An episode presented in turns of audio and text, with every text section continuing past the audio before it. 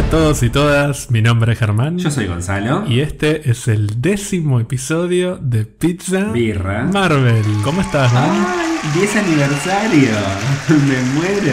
Yo cada vez más joven. Y vos te- cada vez más Germán. Estamos felices de ya. Este es el tercer capítulo grabado a distancia. ¿no? Tercer capítulo en cuarentena. Sí, ya, ya Hermoso. podemos decir que está empezando a hacer efectos en, en la psiquis de, de algunas de, de las personas que participan en este podcast. Una. En una de las. En la mía, por lo En menos. una de las en la personas. mía, seguro. Pero bueno, no sé. Vos estarás espléndido seguramente. Estoy espléndido. Hoy tomé sol, eh, tomé mate, vivo tomando mate, vivo yendo, vivo yendo al baño. Empecé un partido de ajedrez, pero ajedrez no en la compu, sino así en tablero. Hago de los dos eh, jugadores, entonces me voy turnando. O sea, jugás contra vos mismo. Juego contra mí mismo, lo cual es muy difícil porque trato de olvidarme la jugada que pensé antes para ganarle a mí mismo. Entonces eh, es como que a veces me confundo y pienso la estrategia nueva pensando en el otro. Es Y pero es que es sumamente difícil, por eso. Los jugadores más expertos hacen eso. Es re difícil. Entonces a veces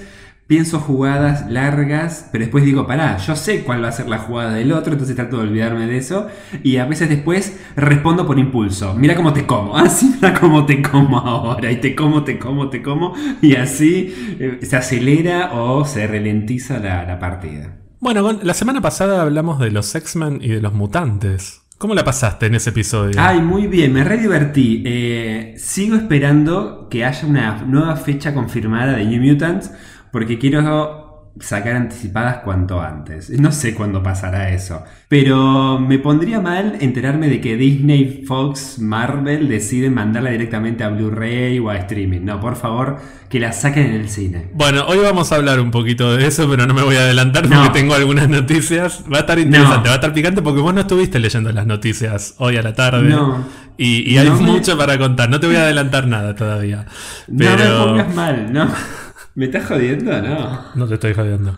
Pero sí te voy a decir con respecto al episodio anterior que tuvimos mucho feedback a la gente. La gente se cebó mucho con los mutantes. Es, eh, se ve que los X-Men es un tema que a todos nos, nos toca. Pero, Pero- no solo pero los X-Men. sí. Puntualmente los X-Men de los 90. La serie de los 90. Pero sí, Yo creo una- que en algún momento es una gloria. nos chupa un huevo el MCU y vamos a tener que hablar de eso porque esa serie da para... Sí, no, y ojo, y sobre- pero así como a la gente eh, eh, realmente le importa, al gordo, a Kevin Feige, claramente también sabe la importancia eh, cultural y simbólica que tiene Marvel esa serie. Entonces, para mí, ya sabemos que va a introducir primero a los mutantes y mucho tiempo después al, equipo de los ex algo, como se llame.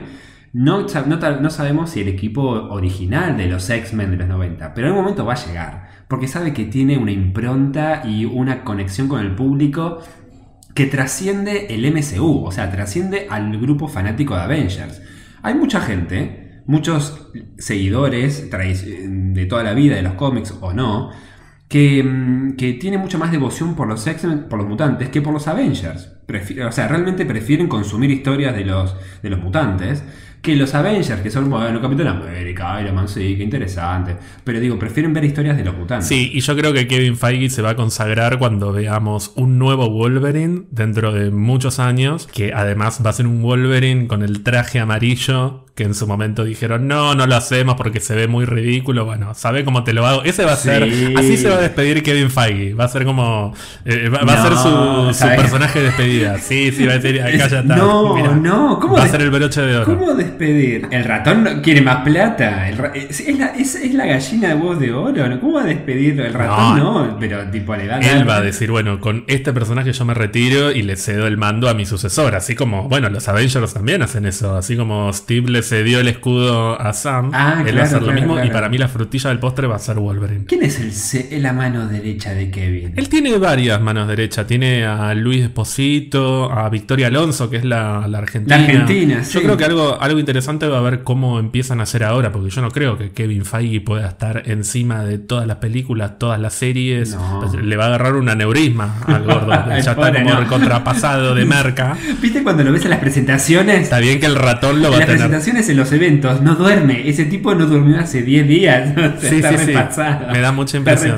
Yo me quejo porque no hago a tiempo a editar el podcast y este tipo no sé cómo hace. Voy a terminar como Kevin Feige. Nos escribieron mucho por los mutantes, como te decía. Nos pidieron más mutantes argentinos. ¡Opa! Para mí es muy pronto, para mí es muy pronto. Ya tiramos un par, tiramos a Magneto y a Bestia que se pelean olímpicamente. Bueno, pero ya que tenemos la contrafigura de Magneto, podríamos tirarla. ¿Quién es nuestro profesor X? Y bueno, es el profesor X que claramente tiene memoria.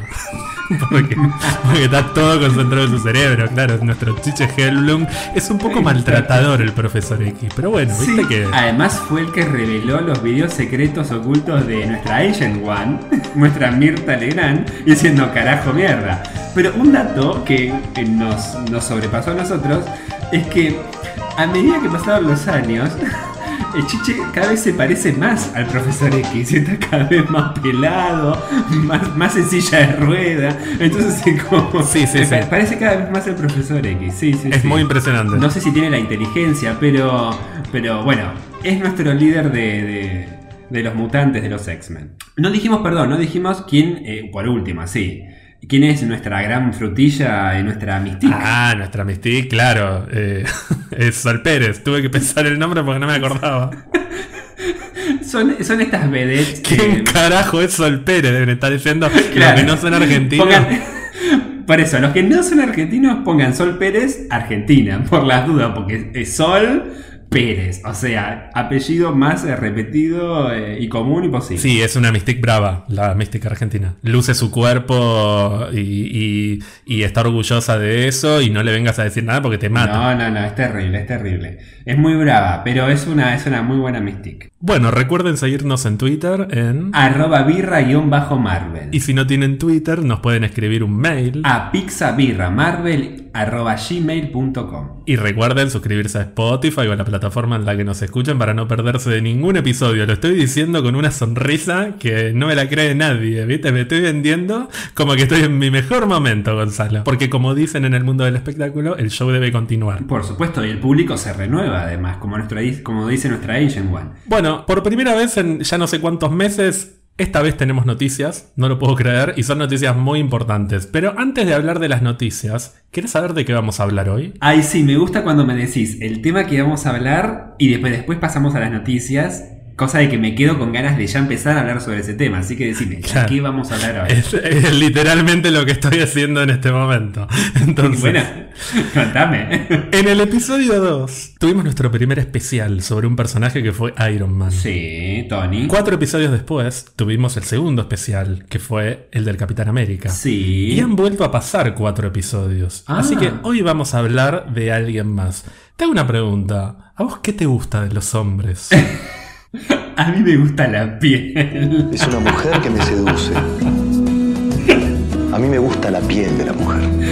Lo mismo que le gusta al personaje del que vamos a hablar de hoy, que en el multiverso argentino es Facundo Arana, que le encanta la piel de la mujer. A mí me gusta Como- la piel de Jane Foster. Claro. Le gusta la piel de Jane Foster, le gusta la piel de Laureiro, obviamente, Claro. ¿no? Jane Foster, nuestra Natalia Natalia Oreiro, que es nuestra Jane Foster, y que próximamente va a ser una Thor. Pero bueno, no vamos a hablar de esa Thor. En este momento vamos a hablar del original, del primer Thor. Muy bien, me parece muy bien. Sí, hoy vamos a tener nuestro especial sobre Thor. Muy bien. ¿Qué te parece? Chicas, aplaudan, ¿viste? Porque me acuerdo cuando iba con mis amigas a ver las películas de Thor que estaban esperando la escena en que se sacara algo de ropa. Así que aplausos, chicas. Que entre paréntesis, ya que lo mencionas, Chris Hemsworth ya compartió que está entrenando nuevamente para la próxima Thor, lo cual nos lleva a suponer que va a adelgazar. No va a ser el Thor excedido de peso de Endgame, que igual a mí me encantó. Para, no, ojo. me encantaría que mantenga ese look. Para, mí, guarda que no haya saltos temporales en la película y lo arranquemos viendo un poquito gordo. Y un montaje de entrenamiento a lo Rocky en el que adelgace. Ay, por favor, sí sería muy gracioso. Le tengo miedo a esa película. Le tengo miedo a Taika Waititi. No, no, sé no, si le tengo ganas o miedo. Es que vos sabés que ahora para esta cuarta película le dieron rienda suelta, ¿no? Le dijeron, haz lo que quieras. Y se va a ir al carajo. Va, se va a meter a él de vuelta, va a personificar de vuelta a Hitler en medio de la película, o sea, va a ser un quilombo. Vos sabés que para mí va a ser una escena de Rocky así bajando de peso con Rocket y Groot, ya lo veo. Están ahí entrenando, bajando de peso. El tema es cuándo vamos a ver eso, porque hasta donde teníamos entendido iba a ser en noviembre de 2021, en noviembre del año que viene. Bueno, Oh. no sé si te enteraste que hace unas cuantas semanas que hay una pandemia, pero hoy finalmente Marvel reveló las nuevas fechas de sus películas. No. Sí. ¿En serio? Ay, me- ay, espera, tengo miedo. ¿Qué tenías que hacer el 4 de noviembre de este año? Eh, por ahora, ningún plan. Sé que hay algo importante, pero para 4 de noviembre, esa fecha siento como que me resuena. Eh, Tenés 5 segundos o se termina el podcast en este momento. quería ver tu cara, quería ver tu cara. Es tu cumple. Ay, porque él cumple el 4 de noviembre. Este año, el 4 de noviembre, cae un miércoles y ya te puedo adelantar que al día siguiente lo vamos a festejar yendo a ver Black Widow. ¿5 de noviembre? 6 de noviembre en Estados Unidos, 5 de noviembre seguramente en Argentina, no- depende del país, se adelanta un día o dos días, pero sí, básicamente Black Widow toma el lugar de Eternals y esto produce un efecto dominó que acá, acá el ratón dijo, bueno, ¿sabes que me chupa huevo? Pásame una por una. Patearon película por película a la fecha de la siguiente. Es decir, no me digas. Black Widow pasa a la, a la fecha de Eternals, Eternals pasa a la de Shang-Chi. Ahora vamos a repasar una por una, pero Ay, por favor, sí. porque- independientemente de las películas, a mí lo que me llama la atención de esto es que fíjate el nivel de confianza que tienen, que no dicen, bueno, mayo es el mes grosso, así que hay que poner una película grosa. Tiene que estar Doctor Strange, tiene que estar Black Claro. Panther. Bueno, no, no importa. Doctor Strange que vaya en noviembre y poneme Shang-Chi en mayo. Claro. No importa. Habla bastante, me parece. Claro, porque- De la confianza que tiene el ratón. Porque, a ver, las de, Avenge- las de Avengers siempre fueron en mayo, las grandes, los grandes estrenos son en mayo. Viste que mayo es como. Nunca entendí por qué es un mes tan clave de estrenos. Porque está comenzando el verano, porque así como eh, las películas de Spider-Man las mandan en julio porque son las vacaciones, y está todo el mundo al pedo claro. y supones que todos los chicos van a ir a ver. De la misma manera que acá los estrenos también los concentran en las vacaciones de invierno. Sí. Pero bueno, acá no importa qué película. La, eh, la fecha que le toca nos arreglamos y la vamos a romper igual, parece que dijeron. Lo cual... O sea, el ratón de haber dicho, ¿sabe cómo? Te- te- recaudo con todas, básicamente, piensa. O sea, te mando la que venga. Y también me parece que debe influir mucho el tema de que no podés caprichosamente mover una para adelante y otra para atrás cuando tenés una historia pensada a largo plazo. Eso también habla Claro. de estas películas. Claramente debe haber una, una conexión lo suficientemente importante como para, para decir, bueno, no puedo adelantar esta y retrasar esta y, y cambiar el orden. Así que que sea lo que sea. Shang-Chi rompe en mayo. Claro, no. Y arréglense. Arréglense como puedan. ¿Mantuvieron las mismas fechas o agregaron nuevas fechas? ¿Cambiaron algunos días? ¿Movieron un mes adelante, un mes atrás? No, las fechas son exactamente las mismas. Si te parece, vamos una por una Por favor. muy rápidamente. Muy rápidamente. El 6 de noviembre en Estados Unidos tenemos Black Widow y a partir de ahí empieza el efecto dominó. Respetando las mismas fechas tenemos en febrero de 2021 Eternals, Shang-Chi pasa para mayo de 2021, que es esta fecha grosa. En julio de 2021 se supone que está Spider-Man 3. No dijeron nada de Spider-Man 3 porque oficialmente es una película de Sony Claro. pero vemos muy improbable que esa película esté en julio de 2021 cuando la producción ya confirmaron que está pausada. Sí habló Sony de Morbius y de Venom. Ah. Morbius que la teníamos ahora en- a fines de julio, principios de agosto, también pasa para el año que viene, pasa para marzo. Pero Venom en principio no se tocaría. Recordemos que Venom está un par de semanas antes de Black Widow, si no me equivoco. Así que van a estar muy pegaditas. Pero bueno, volviendo a las películas del MCU, Doctor Strange, que iba a estrenarse originalmente en mayo, pasa para noviembre, ocupando el lugar de Thor, que a su vez pasa al 18 de febrero de 2022. Esa fecha estaba reservada, pero no tenía una película confirmada. Todo indicaba que iba a ser la tercera Ant-Man. No va a ser, porque ya está confirmado que va a ser Thor. En mayo de 2022 queda Black Panther, que habían anunciado que iba a ser para esa fecha. Así que ahí tenés el, único cambio notable es ese. Se comieron una película. Ahí dijeron, bueno, hasta acá llegamos.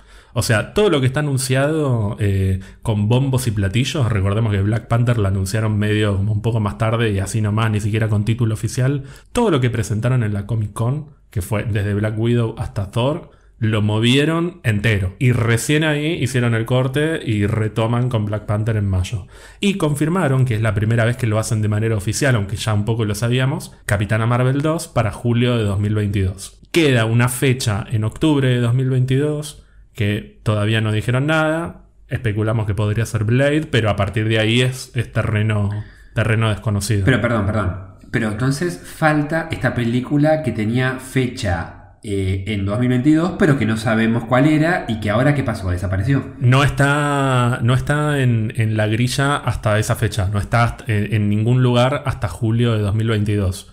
Si es Ant-Man, que probablemente lo sea, yo me imagino que vendrá inmediatamente después. No creo en octubre, porque octubre está todo dado para que sea Blade, que la anunciaron con mucha importancia, quizás en febrero de 2023, quizás la pateen un año entero. Pero tengamos en cuenta que así como se patea todo esto, también se van a tener que patear las series. Es verdad. Porque las series van a estar conectadas con las películas. Sí. Si decidieron mover todo esto grupalmente es porque están pensando en la historia a largo plazo. Y las películas están conectadas con la historia a largo plazo. Probablemente Falcon and Winter Soldier tenga conexiones con Black Widow y no la puedan estrenar en agosto. La van a tener que estrenar en noviembre-diciembre. Y acá te tengo la mala noticia, que es que WandaVision Claro, ahí está. está más conectada con Doctor Strange y Doctor Strange fue para noviembre. Prepárate para ver WandaVision el año que viene. El año Así que viene, sí, no, ni hablar. Ni hablar. Porque estaba pensando, cuando dijiste eh, Falcon y Winter Soldier, dije, no, pará, sí, pero la que tiene mega recontra conexión va a ser WandaVision con Doctor Strange. Así que claramente, uy, lo que falta para verla. Sí, yo creo que haciendo un último repaso muy rápidamente, este año la primera película que vamos a ir a ver al cine va a ser Venom, lo cual no puedo creerlo, pero te juro que con la desesperación que tengo la voy a ir a ver con una remera de Tom Hardy, no me importa nada. Voy a estar re contento de ir a ver Venom. Vamos a tener Venom en octubre, Black Widow en noviembre. Para mí tenemos Falcon and Winter Soldier diciembre, ponele, como para terminar el año y lanzar Disney Plus en Claro, Latinoamérica, que claro, lo vienen sí. anunciando hace un millón de años. Y después tenemos Eternals en febrero. Y en algún momento entre febrero y mayo estará WandaVision. Marzo, abril. En mayo Shang-Chi. Y a partir de ahí te la regalo. Loki, seguramente. Loki también está conectada con Doctor Strange, así que tendrá que, que ir por ahí. Tratamos de ordenarnos un poco, pero pensá que venimos de ya prácticamente un año con estas fechas ya metidas en la cabeza. Ahora patearon todo, tenemos que cambiar el chip. Pero bueno, en principio sabemos que este año Black Widow en noviembre. Así que Scarlett, saludos. Bueno, espera, y no, para 2023, nada, solo hasta 2022 llegamos. No, vamos. Yo te diría que a partir de ahora vamos a hablar solamente del año en el que estamos. Porque ok. vamos a ver si vemos Black Widow en noviembre. Claro, es verdad. Ahora, ¿no te falta una película acá? Una película que se tenía que estrenar antes, mucho antes. Y que yo venía- la mencioné y yo dije, por favor, que no se les ocurra mandarla a directo a streaming Blu-ray. New Mutant. Ni noticias. No tenemos la menor idea qué pasa con New Mutants. Yo creo que Maisie Williams en este momento está se pasó de merca. Me da pena, me da mucha pena. Esa película está, está maldita. Perdón, ¿cuándo es para el calendario? La pienso ir a ver igual. Espero que al ratón no se le ocurra estrenarla directamente fuera del cine. ¿Cuándo es una temporada baja de estreno de películas? ¿Agosto? ¿Septiembre? La van a estrenar en agosto-septiembre. En un agosto-septiembre. Cosa diciendo, bueno, la estrenamos, pero mirá cómo te la mandamos así nomás. Yo creo que agosto-septiembre, además, independientemente de si es temporada baja o no, es muy pronto. Es muy pronto teniendo en cuenta que los cines están diciendo que no van a poder abrir por no sé cuánto tiempo. No, no, no, no, no. No, no. Agosto, sep- agosto-septiembre de 2021. ¿Vos la mandás para el año que viene? ah, sí, olvídate. No. ¿Vos te, Pensé que decías este año. ¿Vos te pensás que la van a estrenar este año? No, olvídate, la estrena el año que viene. No, no, no. Agosto, septiembre de 2021 y te pongo, pero toda, toda, me la juego, jugame a la quiniela, a la lotería, lo que Te sea. juro que no me puedo ni burlar ya, ya te juro que me dan pena. Pobrecito. Pobre el director, además, no pega uno. ¿Quién es el director? Hablemos del director rápido. ¿Quién es el director de New Mutants? El director, si no me equivoco, se llama Josh Boone. ¡Boom! ¡Boom! No, bueno, no te rías del pobre tipo. Sí, se llama Boom. Josh Boone, acá lo verifiqué. No, dirigió, el, el tipo Ah. venía de dirigir otro tipo de películas, dirigió um, The Fault in Our Stars, la película de la que Shailene Woodley tiene cáncer, Ah, a que- no, bajo la misma estrella. Exactamente. Sí, pero la del libro, la de Sparks, ¿es? ¿cómo se llama? El, el- Exactamente. La que está el, el actor este pibe que a vos te gusta. Sí, te dije Shailene Woodley porque es más conocida, pero a mí me encanta el actor que es Ansel Elgort. Me amo a Ansel Elgort. Bueno, eso dirigió, o sea, porque dirigió, dirigió una película de adolescentes, claro, ahí está, ese es el tema. No, es una buena película, es una buena película, pero, pero el tipo de fanático, el tipo de fanático de los New Mutants quería hacer una trilogía, tenía todo, Ah, bueno, no. podría haberla hecho ya. ¿Cómo, ¿Cómo se llama Eh, el director? Josh Boone. George Boom. No, Josh, Josh, como el de Please Like Me. Josh, ah, ok. Ah, Josh, em, agosto, septiembre de 2021, estrenan tu película. Créeme. Escribámosle al Twitter. ¿Tiene Twitter, Josh, o no? Escribamos en el Twitter. Josh, te confirmamos. Eh, August, September eh, eh, 20- 2021, eh, your movie will release. Ahí está. Así, así textual la voy a poner. Sí, estaba pensando, viste que el primer tráiler de New Mutants salió, te conté, en el año 2017, esto lo juro que es real. El primero salió en 2017. Gonzalo se acaba de, acaba de tirar todo porque le agarró un ataque de risa. Me está jodiendo que salió en Sa- 2017. salió antes de Thor Ragnarok. Y el segundo tráiler salió este año, este año a principio de año. Y viste que como pasó tanto tiempo, arranca con una especie de guiño que una, tira una frase tipo, ¿qué es lo último que recuerdas? Una cosa así. Pero de- Imagínate Days of Future Past, cuando tengan que sacar el tercero. ¿Qué van a poner, boludo? Pero ese es un guiño a Days of Future Past, claramente. Pero esa película fue en dos- 2016. ¿Cuándo fue? Sí, pero de esa Peter Pan sacó todos sus trailers en el mismo año que se estrenó la película, en el lapso de cuatro meses. ¿Vos me estás jodiendo que el primer trailer de Newton? Acá llevamos tres años.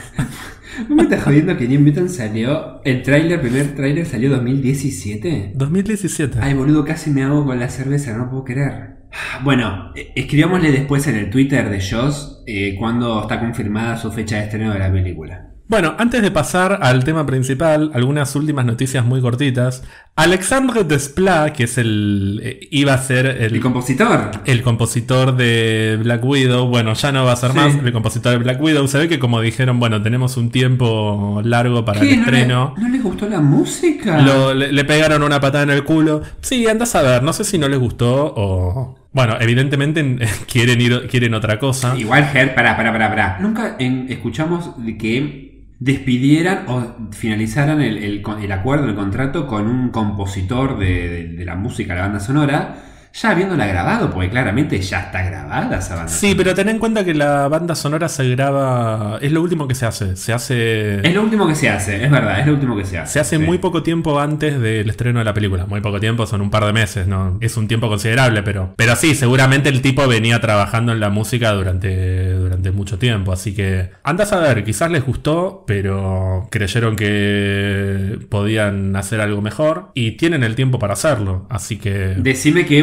buscaron a otro importante. A ver, ¿a quién más Sí, buscaron? yo la verdad no lo tengo mucho. Se llama Lorne Balfe. Es el compositor de la música de, de Lego Batman, que es una muy buena película. Y todo el mundo lo tiene allá arriba por la sexta Misión Imposible, Mirá. que es la que se estrenó en 2018. Todo el mundo dice que esa película tiene como la mejor banda sonora de toda la saga de Misión Imposible. Yo vi solo las, las tres primeras, ya está. ¿Cuánta- Esta es la sexta que salió, me comí, o sea, me faltan tres, básicamente. Sí, es eh, Misión Imposible Fallout. Ah, se ni, llama. ni sabía el título. Claramente es una película de espionaje, de acción, mucha acción. No, el tipo tiene un perfil que me parece que da mucho más para, para esta película.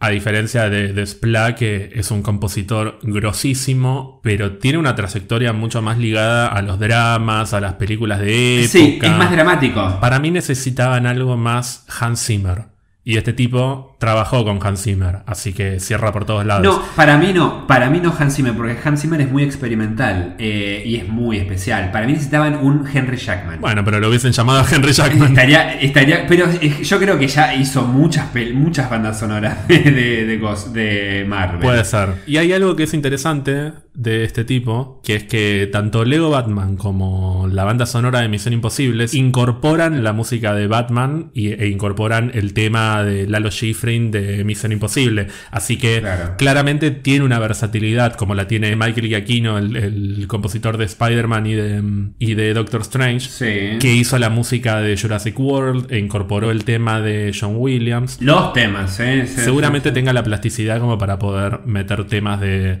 de otras películas del MCU. Sí, seguramente tome referencias muchas de Alan Silvestri. Momentos en que Alan compone canciones o temas eh, donde está una escena de la viuda. Eh, sea en Ultron, sobre todo en Ultron. Creo que va a rescatar principalmente de Alan Silvestri, que yo te había contado hace un par de episodios que a mí me gusta mucho el leitmotiv de ella, que suena en Avengers y en Endgame, que pasa bastante desapercibido, pero a mí me encanta. Yo creo que, que lo, puede, lo puede recuperar. El, el leitmotiv decís, eh, en la, por ejemplo, en la escena que se está saludando, en la escena que se está saludando con, con Hawkeye, que se chocan las frentes, que suena ahí como la banda re dramática y todo. No, ella tiene un, un leitmotiv que te lo voy a hacer ahora y, y esto voy a ver si lo dejo o no lo dejo, que es... Y suena en, en algunos momentos pequeño, no te rías de estúpido. Eso, esto lo Eh, vas a dejar, ¿no? Porque- Suena en distintas partes de la película. Cuando, cuando se sube al, al, al coso al final, en la batalla final, eh, que va volando, eh, suena en una parte. Es más, si querés ahora, después cuando terminemos, te lo, te lo voy a No, perdón, en la primera de Avengers, perdón, suena en el momento que vos decís, cuando se sube a uno de los cosos los Chitauri, que está ahí como navegando. Sí, en ese momento suena. Es verdad, ahora me lo estoy memorizando. Pero ahí suena. Pero, ¿por qué digo que es un leitmotiv? Porque son unas notitas. O sea, un tema es un tema. El leitmotiv son algunas, algunas notitas que suenan en algunas partes. Así como el Capitán América suena. Pa, pa, pa, pa. O pa, pa, pa, pa, y listo, ya está, termina. Claro. No te pone todo el tema entero. No, los Avengers, los Avengers también. Ahora, el tema desarrollado es re lento y suena cuando está hablando con Hawkeye antes de toda esa batalla y suena en Endgame cuando están los cinco al principio ahí en el muelle. Mira, no me presté atención a eso, porque la escena ya es muy dramática de por sí. No, no, sí. Y ya que hablamos de Misión Imposible, esto lo quería decir, eh, vos sabés que el compositor de Misión Imposible es eh, argentino, Lalo Schifrin. Sí, sí, sí, sabía, sabía. sí. Lo que seguramente no sabías es que trabajó con mi abuelo. Ay, me muero, no, no sabía. Porque mi abuelo era trompetista y, y muchas veces tocó en la orquesta de Lalo Schifrin. Pero- Esto como diría... Me caigo y me levanto. Como diría mi amiga Ángeles de Es un crimen, es un dato que no le importa a nadie, pero bueno, lo quería decir. Mi abuelo trabajó con Lalo Schifrin. Pero Porque me- aparte me rompía la, la bola cuando era chico, los dos, con, no, porque este es Lalo Schifrin, ¿sabes? Que es argentino. Y yo le decía, ¿en serio, abuelito? Pequeño Germán. Vos decías eso, ¿no es cierto, abuelito? Sí, por supuesto. Claro, y después tu abuelo entró a tu cuarto y veía los pósters de Thalía y decía, esta mierda, escuchamos.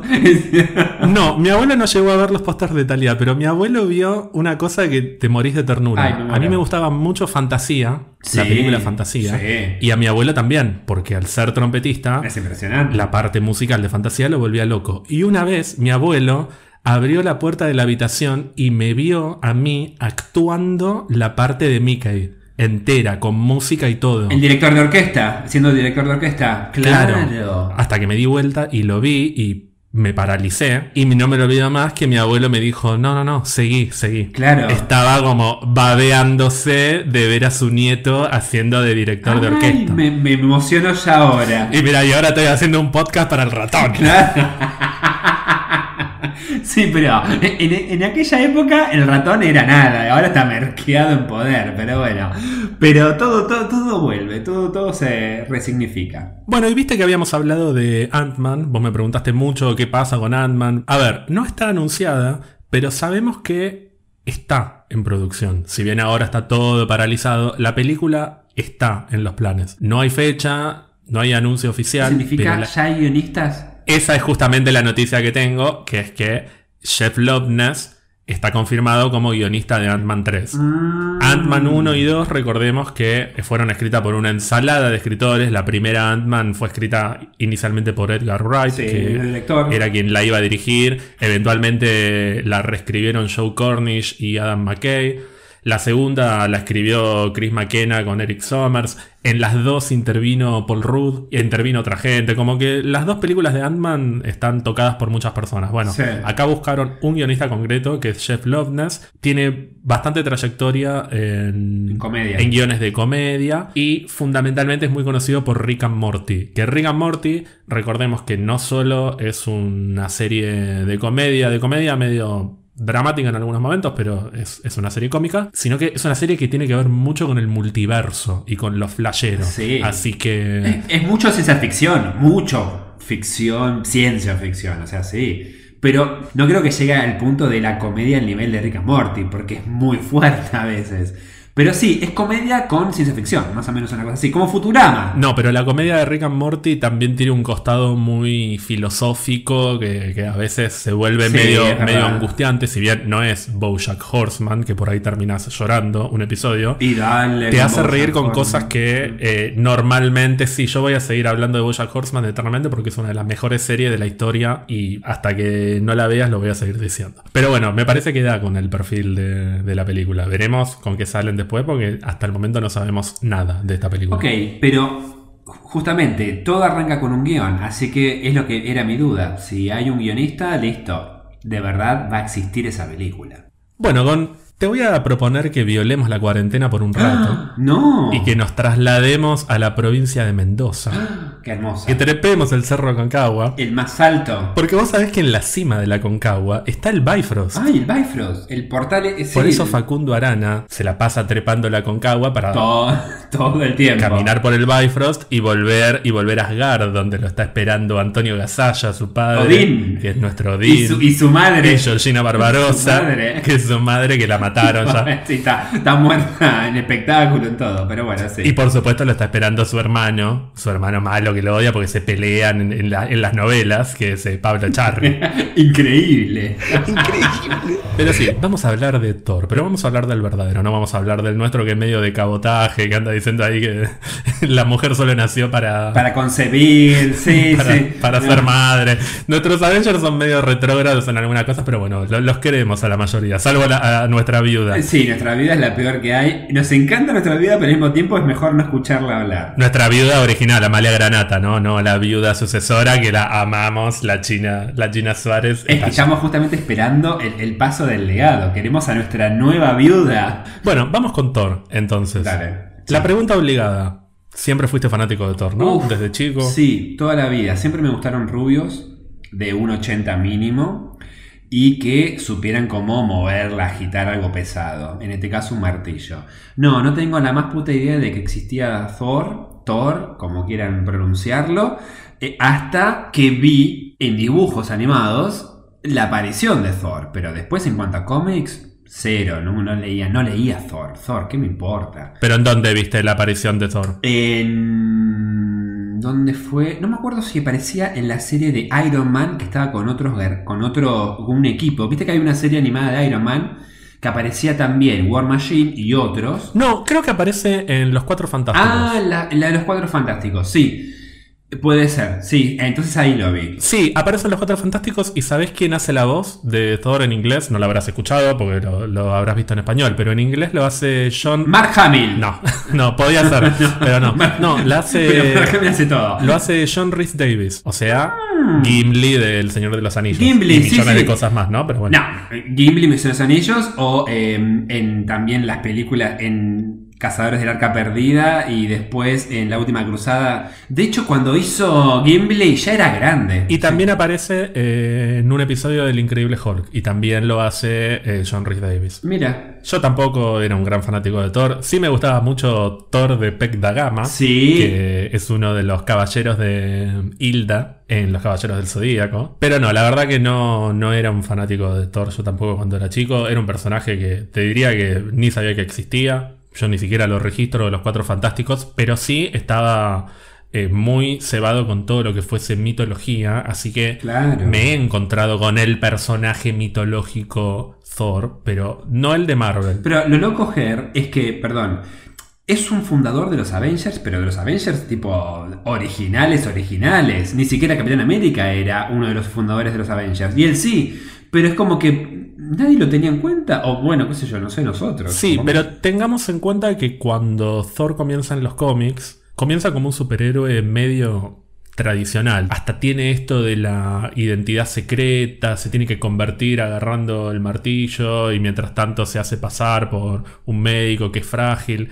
Y a medida que fue pasando el tiempo, le fueron dando mucha más rosca a, Al mundo cósmico, al, al mundo cósmico mitológico. Sí, más a la mitología que, que a lo cósmico, al, al costado mitológico, Claro. que, a la esencia del personaje que es básicamente mitológica. Más que Stan Lee, que es uno de los escritores que lo creó junto con Larry Lieber, el que realmente le, le dio impulso a la parte mitológica del personaje fue Jack Kirby, que fue el dibujante original, Claro, pero ese como que dio vuelta a Marvel, básicamente, porque revolucionó todo. Y que varios años después de que el personaje fuese introducido en la revista Journey into Mystery, empezó a hacer eh, unas historias cortitas, ahora están recopiladas, se consiguen, que se llama Tales of Asgard, que básicamente tenés 12 páginas de la historia común y corriente de Thor versus un villano pedorro y después 3, 4 paginitas de Tales of Asgard en la que te cuentan el origen de Odín, el origen de Heimdall, Ah, o sea, historias que son concretamente mitológicas y que la verdad que eso es lo que le dio potencia al personaje, el hecho de que sea un dios entre los humanos. Después que se convierta, que no se convierta, lo pueden hacer un montón de personajes más. La gracia del personaje era que es un dios caminando entre los humanos y fundamentalmente luchando por los humanos. Claro, pero en este paralelismo que siempre se hace con Thor y Superman, la diferencia es, no era un alienígena eh, que estaba entre los humanos, era un dios que uno conoce la mitología nórdica, sabe de... más o menos tiene referencias de Asgard, Odín eh, y todo eso. Y era realmente un dios venido de otro mundo, puesto en el nuestro, que además tiene el rol de protegerlo. No es que cae acá por casualidad, digamos. O sea, una de las misiones de Asgard es proteger los nueve reinos. Sí, pero él, si bien tienen que proteger los reinos, él también se involucra demasiado. Pensá que Odín, que es un viejo medio de mierda, nos mira a los humanos como... Como la lacra o lo, o lo peor de los nueve reinos, digamos. Claro, Sí. y sin embargo, Lo peor de los nueve reinos. Thor ve algo más y él decide involucrarse mucho más con nosotros. Sí, eh, el involucrar más significa que llega al punto de enamorarse y ahí, me- ahí aparece Jane Foster o, o es otra, otro tipo también de algo más. Yo creo que un poco eso tiene que ver, pero, pero me parece que va más allá. Va por, por el costado filosófico de estas personas que viven unos pocos años disfrutan de cosas que nosotros que vivimos miles y miles y miles de años no podemos llegar a entender, que es algo Claro. es algo que está presente en un millón de historias, es algo hiper conocido como la finitud del ser humano le da importancia a un montón de cosas que quienes no tienen ese miedo a la muerte no pueden comprender. Es curioso lo que decís, porque haciendo como un mini spoiler o adelanto de lo que vamos a debatir un montón. Lo que decís básicamente son palabras o momentos textuales de las tres películas o más que aparece Thor en el MCU. De un Thor que parece como, ah, mira estos humanos, qué sé yo, a después perder todo y entender realmente lo que realmente importa. Es que yo creo que el Thor de las películas toma mucho de esto. Por algo, lo primero que dijo Kevin Feige cuando empezaron a producir la película fue: No vamos a hacer la identidad secreta de Donald Blake. O sea, me chupa un huevo Donald Blake.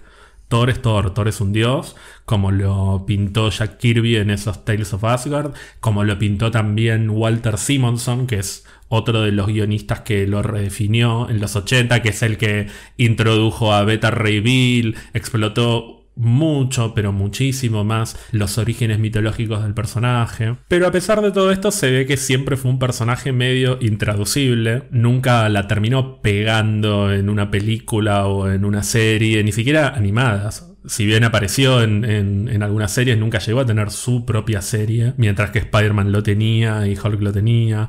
Aparece en una película para televisión del increíble Hulk, el increíble Lou Ferrino. ¿En serio? O sea, el Hulk El de los Hulk, 80. el Hulk. Claro, en la película El increíble Hulk regresa, aparece como un personaje secundario, medio... cu- Cuando, si ves las fotos es un poco gracioso, Ay, por no decir muy gracioso. Ya lo busco, pará. Stan Lee lo quiso adaptar en algún momento y de hecho pichearon una película de Thor a Fox con Sam Raimi. Mira, Antes de que Sam Raimi hiciera Spider-Man y todo, o sea, en, en los 90, principios de los 90, le picharon eh, la idea a Fox. Fox les dijo, no, no, no, no, no, no entendemos esto, así que no. Y quedó encajonado hasta mediados de los 2000 que Kevin Feige dijo, bueno, vamos a hacer algo con esto que tiene potencial. cuando se estrenó, si querés ya pasamos de, lleno a, a Thor, la primera película del MCU. Cuando se estrenó decís, ok, ¿no sentías que era la película como más difícil de introducir? Perdón, el personaje más difícil de introducir al MCU,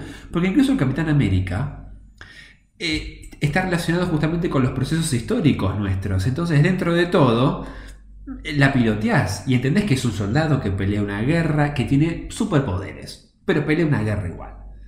Y el Increíble Hulk tiene por lo menos, tenía de resguardo y de backup, la serie de Increíble Hulk, que es una de las series de los 80 como más recordada, como El Hombre Bicentenario, o como Wonder Woman con Linda Carter. Es como, wow, ¿sí? ¿quién no vio esa serie? Iron Man también un desafío, pero bueno, claramente la impronta de Robert Downey Jr. traspasó todos los pronósticos de Marvel, de, Kevin Feige cuando tenía el 1%, como vos decías, de control y todo eso. Pero con Thor, ¿qué hacemos? Pusiste a Anthony Hopkins y a Arne Russo, que son dos grosos actores. Pones a un, a, un actor desconocido a interpretar un nuevo personaje que decís hay que llevarlo adelante. Y también metiste a otro personaje que parece que al día de hoy eh, no podés hablar de una película de Thor si no metes a su hermanastro Loki. Es como todo un tema también a analizar que seguramente lo tocaremos. Pero era un desafío. Era la película como más eh, difícil de contar e introducir en el universo eh, de Marvel. Y yo creo que por eso también lo terminaron bajando a la tierra.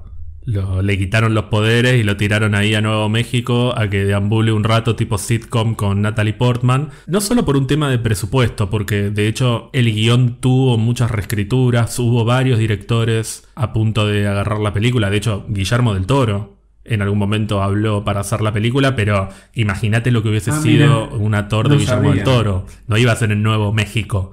Iba a ser en los nueve reinos con criaturas de todo tipo. Iba a requerir un presupuesto enorme que, bueno, un poco se cortó gracias a quitarle los poderes a Thor y mandarlo a Sí. tener una comedia romántica con Natalie Portman. Pero además yo creo que eso también sumó como para humanizar un poco al personaje de una manera medio boba, porque si vamos a ser injustos, y voy a ser muy injusto, es lo mismo que hacen con los inhumanos, los tiran a Hawái y les quitan los poderes. Pues decís, bueno, le quitas lo más interesante al personaje y, y lo dejas ahí deambulando con un par de personajes que no son muy interesantes. Bueno, pero en el caso de Thor para mí funciona. En el caso de Thor para mí funciona porque es un tipo que inicialmente te cae como el culo, es un personaje medio de mierda, Odín tiene razón, eh, Y Loki... hasta te pones del lado de Loki. Claro. Loki tiene razón, diciendo, pero a él le vas a dar el trono, a este boludo. O sea, dale, media pila.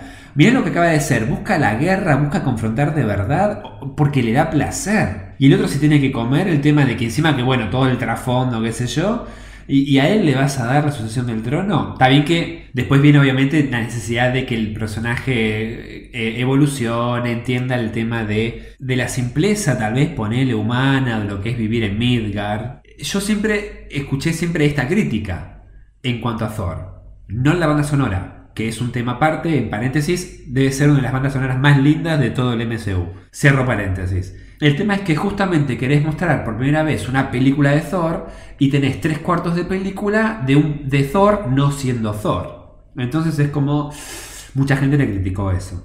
Pero al mismo tiempo, yo siento que la humanización de Thor funcionó mejor en Infinity War o incluso en, en Endgame, en escenas concretas que durante toda una película. Me lo creí más. Es verdad que es un personaje que ya pasó por muchas cosas, porque ya pasó por la muerte. Es otro Thor. Es otro Thor, Es otro es otro Thor. Thor. Así como a Tony y a Steve los dividimos en varias partes, Thor no es un personaje cuyo arco haya terminado. No, evidentemente no. No podemos decir, comienza acá, este es el nudo y este es el desenlace. Thor es un personaje que no solo todavía está desarrollándose, sino que yo te diría que está recién empezando el Thor que tenemos hoy. Para mí tenemos dos Thor. Tenemos un Thor antes de Taika Waititi y tenemos un Thor después de Taika Waititi. El Thor de antes de Taika Waititi es el de Kenneth Branagh, que es el director de la primera película, el de Alan Taylor, que es el de la segunda, y el de Josh Whedon, que creo que es el que mejor lo pudo interpretar en toda esa era. Sí, en esa fase sí. Cuando lo agarra Taika, es otro Thor, lo reinventa por completo, y es el Thor de Taika Waititi y de los hermanos rusos, Sí. que es radicalmente diferente. Sí. Y que a mí me gusta más, yo sé que a vos te gusta más el Thor original, Sí, pero- por lo menos conceptualmente, Claro, pero fíjate que loco, estás vos mismo diciendo que el, desarrollo del personaje es más coherente Sí, obvio. en pequeños momentos de las películas posteriores que en películas enteras dedicadas a él, como Thor y Thor The Dark World, que están entre las más flojas del MCU. Sí, es lo que yo decía. Eh, a mí me gusta más la concepción de un Thor, como por ejemplo en la primera de Avengers o Ultron y, y la segunda de Dark World, pero reconozco totalmente que si hay alguien que supo no solo reinventarlo, sino mostrarnos la profundidad del personaje, más que Taika Waititi, fue los rusos. Pero los rusos gracias a lo que hizo Taika. O sea, los rusos nunca jamás nos pudieron haber presentado tan bien y tener como decir, che, mira lo que te dejo, aprovechalo. Porque es- los rusos les vino genial lo que hizo Taika. Entonces, che, ya que nos dio todo esto, profundicemos. Porque claramente, además, obviamente vivo los rusos, porque sabían la el cambio radical que iba a tener eh, Thor de Infinity War a Endgame entra en una depresión terrible. Pero bueno, lo que sí le reconozco es que con este aporte de reconstrucción de Thor en, en, en Ragnarok es, mirá qué bien que profundizamos en el personaje, la historia emotiva. O sea, si hay momento, creo que mejor actuado de eh, Chris Hemsworth eh, en las películas, o momento emotivo, y encima para mí, como re buena, re buen trío, qué sé yo, es en la escena que tienen en Infinity War, cuando están hablando, eh, es un Thor que perdió todo. Obviamente, agarramos a un Thor que está, obviamente, ya que pasó por todo. Pero es lo que tengo que reconocer. En los mejores momentos de Thor no están justamente en las características del Thor clásico o el Thor mitológico dios que te daban a vos eh, ese personaje que llega hasta Ultron, digamos. E- Es como una contradicción muy grande. Yo creo que a Marvel fue el personaje que más les costó en, en construir y encontrarle la vuelta. Evidentemente les costó muchísimo, no dieron con los guionistas, con el director, les costó. No digo que sea culpa de ellos, ¿eh? A mí, ¿sabes lo que me parece que te pasa a vos? A mí me parece que a vos te gusta mucho estéticamente el primer Thor. Y no, y no hablo solo de, de él físicamente, del pelo largo y esto. A vos me parece que te gusta mucho, por lo que te conozco a vos, ¿no? Que te gustan más o menos las mismas cosas que a mí. La impronta, la impronta, digamos, claro. Para mí a vos te gusta mucho la mitología, o sea, la, estética de, de que te están contando una historia mitológica. Claro. No es solo cósmica, por eso eh, cuando vos decís cósmico yo dudo un poco, porque para mí el Thor de Taika es cósmico. El Thor de antes de Taika es un Thor mitológico, Claro. es un Thor basado en los Tales of Asgard de Jack Kirby, Claro. en el Thor de los 80 de Walter Simonson. Y para mí, y para mí vos compras un poco eso, así como compramos dioses griegos, compramos dioses romanos, etcétera, compras también la mitología nórdica. Pero fíjate cómo arranca ya directamente Dark World, que arranca Odín contando la historia de los elfos oscuros. Y que tiene mucha profundidad y mucho eh, inspirado obviamente en la mitología nórdica de verdad. O sea, entonces me gusta todo ese entrelace de, che, mirá cómo meten mitología nórdica con un poco de cosmicidad en el universo de Marvel. Ya directamente el de Taika es como diciendo, bueno, este es un personaje mm, que va por otro lado. Es verdad, es la impronta también de cómo te presentan al personaje. Pero, obviamente, no digo que mierda el Thor, el Thor de, de Taika y de los rusos, sino que digo, qué distintos. Porque vos ves una evolución en Tony y una evolución en, en Steve, o sea, en Iron Man y Captain America, pero la ves más lineal dentro de todo. O la ves más... em, no tan radical el salto, a eso quiero decir. No me sale como decir... Gradual. Gradual, ahí está, me gusta más. Vos ves más gradual el cambio, el proceso de evolución. No, y con un horizonte claro, además, para los dos. Claro. Thor no tiene un horizonte. Thor no tiene va cambiando de película en película, hasta el día de hoy igual, ¿eh? Pero Sí, sí, sí, en las primeras es mucho más notorio y, y es más molesto. En las primeras es un personaje que está medio deambulando y que no terminás de entender si, si lo están boludeando, si no lo están boludeando, como que no aporta nada real al equipo. Josh Whedon me parece que lo explota muy bien como personaje, pero no lo termina de, de explotar en el equipo. De hecho, se lo saca de encima. En Age of Ultron lo manda a investigar. Por eso, por eso, tal cual, tal cual. Y explota mucho más el vínculo, la relación entre Tony y Steve, entre Bruce Banner y Natasha, y la familia de, de, Hawkeye. Pero a, Thor, chao, bueno, me voy, tú. Que ojo, ¿ves? Tiene esta cosa el personaje. Es solitario, va por ahí, con el martillo puede hacer lo que se le canta al culo al personaje. Pero digo, no quiso ir más allá. No lo vamos a profundizar. Después, obviamente, vino, che, no, no. Démosle una vuelta de tuerca a Thor. Él puede ser más que esto. Por eso después vino lo que vino, ¿no? Con Taika. Pero bueno, el material que tenía Josh Whedon para trabajar cuando agarró Avengers tampoco era el mejor. A mí la primera Thor me encanta. Hoy la veo y me re gusta. La banda de sonido me parece buenísima. Natalie Portman me encanta. El elenco de la película es muy bueno. Si bien Es una bomba. no, no es la película en la que más se lucen todos, el elenco es buenísimo. Y me gusta mucho la relación entre Thor y Jane, que es algo que a la mayoría de la gente mucho no le gusta.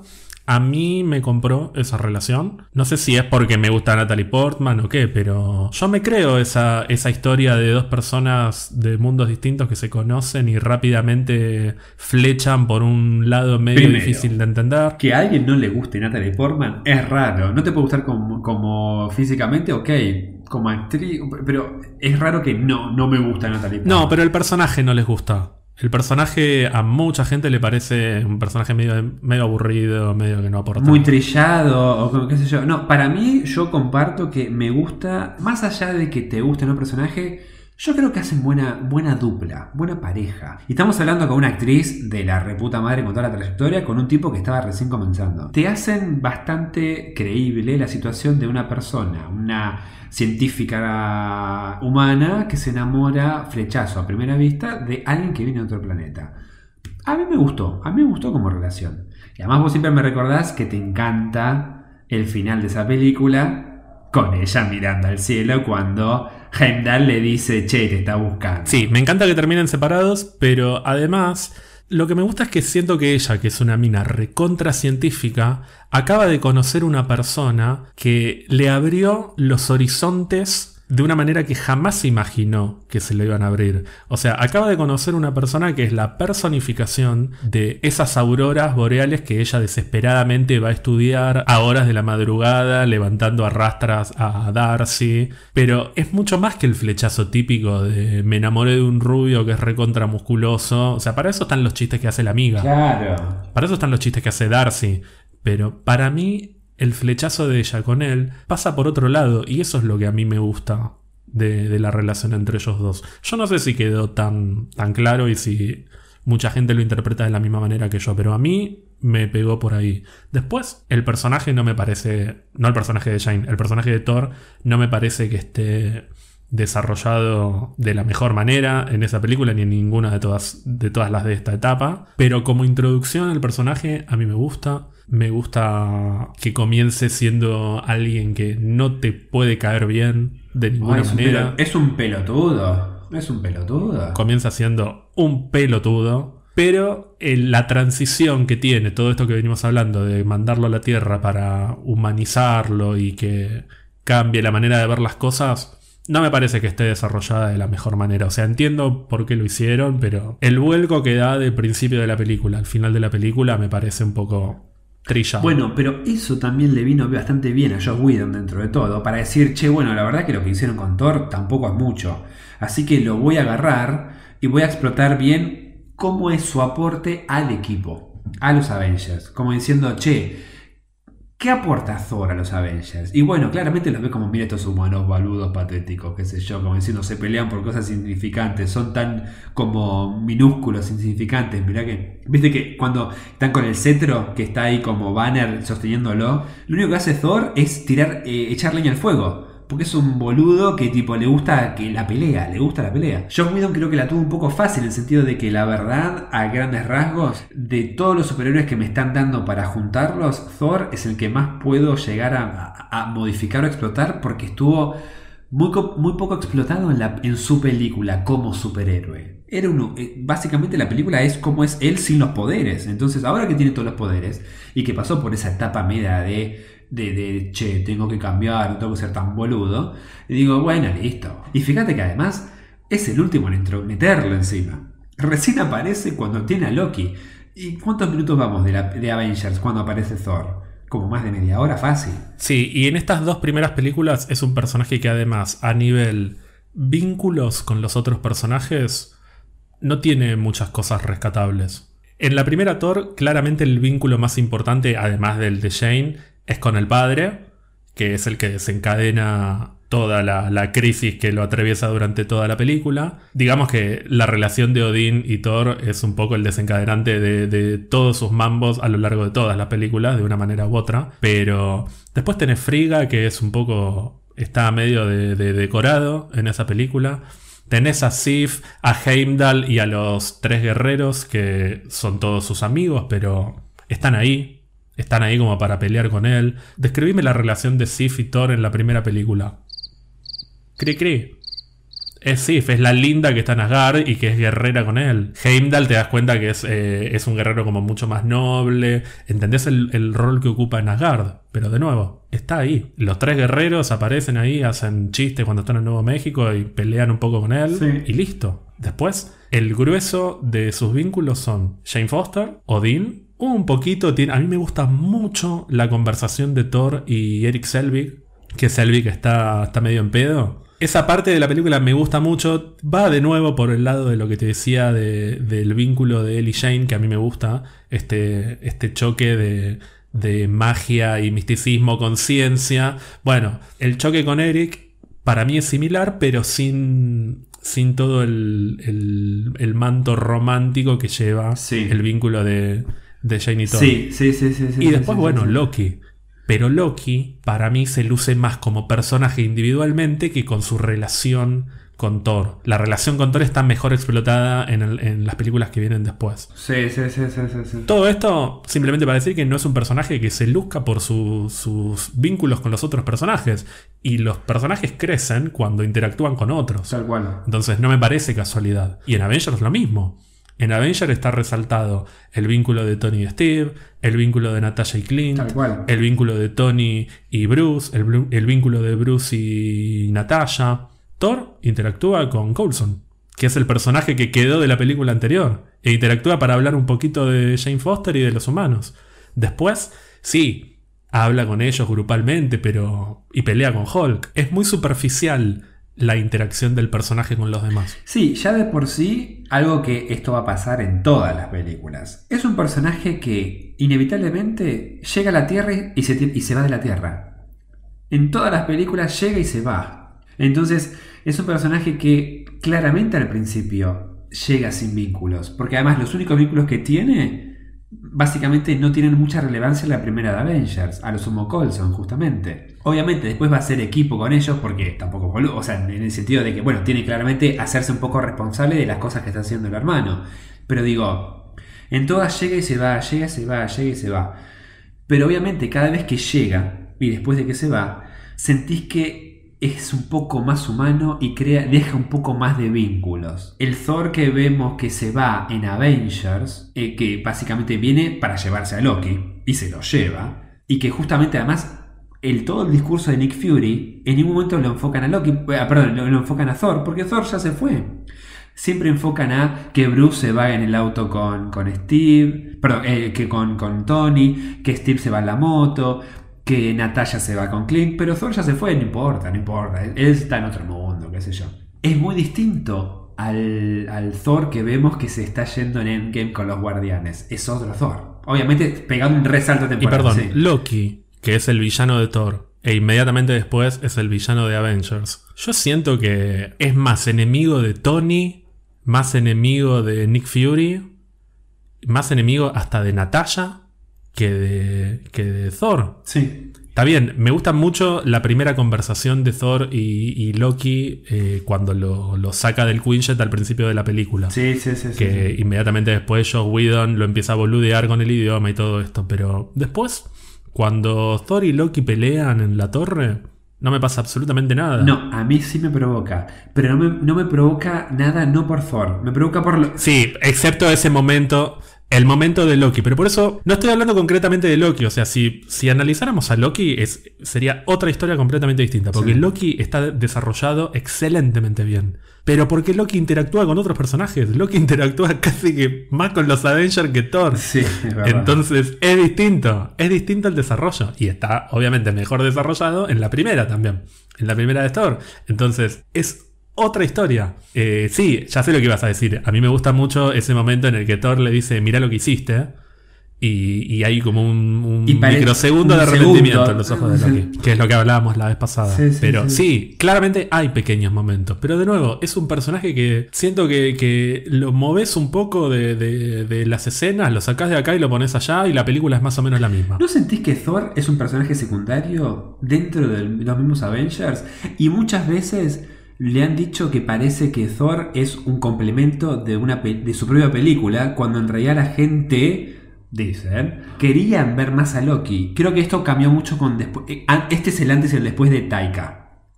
Porque parecía que Thor 1, 2 y Avengers y Ultron parece que es, che, una, parece que una película de Thor o la participación de Thor eh, no valía la pena si Loki no aparecía. Y de hecho, me acuerdo que le habían preguntado a Chris Hemsworth qué se sentía por primera vez hacer una película de su personaje cuando hizo Ultron sin que apareciera su hermano. Porque era la primera película que iba a aparecer el personaje de Thor sin Loki.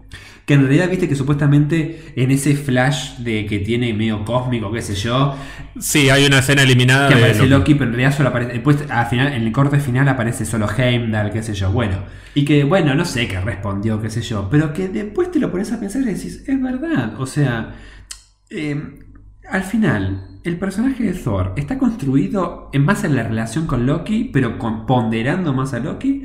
¿Y qué pasó con Thor? Sí, y perdón. Y es otra película en la que, para mí, Thor.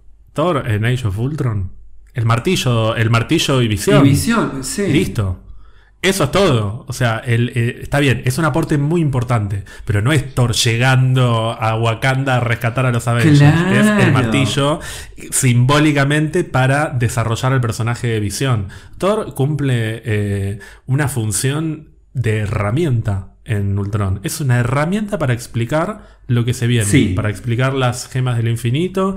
Para dar a entender que, que la- las visiones de, de Wanda pueden llegar a ser reales. Pero el peso está bien que estamos hablando de la película más complicada de, de toda. Es, es un quilombo esa película. Ultron, sí. Ya vamos a hablar. Vamos a tener nuestro especial de Ultron, ¿no? es una película en la que Thor está desarrollado como hasta ahí nomás. Pero bueno, antes de eso, para mí, entre Avengers y Ultron, Dark World, que tampoco es una gran película, yo sé que a vos te gusta, de las tres es la que más te gusta. Para mí es una película problemática, pero creo que en algunos aspectos es infinitamente superior como está desarrollado el personaje de Thor. Las relaciones Sí. entre los personajes acá sí están.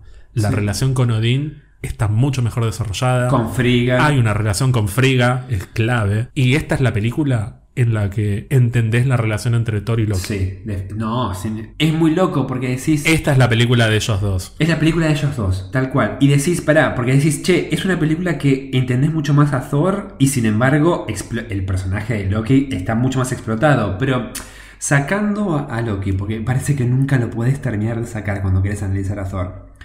Pero entendés los vínculos de Thor con el resto de los personajes. Pero es que es importante, independientemente de, de- de que sea o no sea Loki, acá sí crece el personaje. Está bien que crece con un montón de asteriscos, porque de hecho la película iba a terminar de una manera y termina de otra. Eh, de- Ay, eh, ¿cómo? Claro, la película, recordemos, o sea, Thor arranca, llevó a Loki, está prisionero, después viene Malekith, pelean con Malekith, en el medio muere Frigga, se alía con Loki para poder, por el lado de Thor, detener a Malekith y por el lado de Loki vengar a Frigga. Y tenemos eh, el cierre del segundo acto en el que parece que lo matan a Loki. Sí. Y al final de la película nos enteramos que Loki ocupó el lugar de Odín. Sí. En el corte original de la película, terminaba la batalla con Malekith, listo, y Odín lo iba a visitar a Thor a la Tierra. Esto está en las escenas eliminadas que subieron el año pasado en, en Disney Plus. Ay, no me acordaba de Y- eso. No lo vi nunca.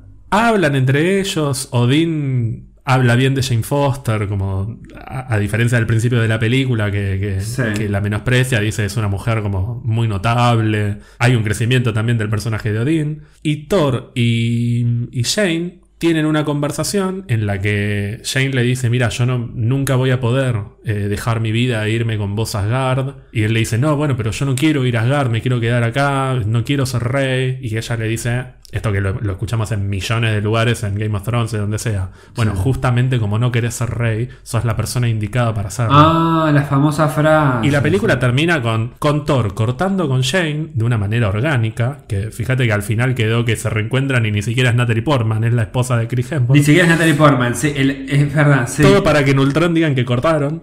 Y como, pero no estaban juntos, o sea, quedó como un chiste. Bueno, no, acá se separaban con un adiós eh, un poco más eh, sentido. Sí, sí. Y Thor volvía a Asgard y se encontraba con Odín y empezaba a ocupar un, un rol de, de- de sucesor de Eh, Odín. boludo, nada que ver. Independientemente de que no sabemos si es Odín o no. Claro. Puede que Loki haya muerto, definitivamente. Pero bueno, tampoco sabemos si después en una escena post-créditos no resultaba que ese Odín era Loki. Claro. Da toda la impresión de que cambiaron todo. Dijeron, bueno, no, la película tiene que terminar con Loki. Loki tiene que estar vivo. Con Jane Foster hicieron cualquier cosa. La otra se había enojado encima, no quería filmar los reshoots. Sí, me acuerdo, no quería filmar. Sí, sí, sí, sí. Como que la película termina como medio mamarracho.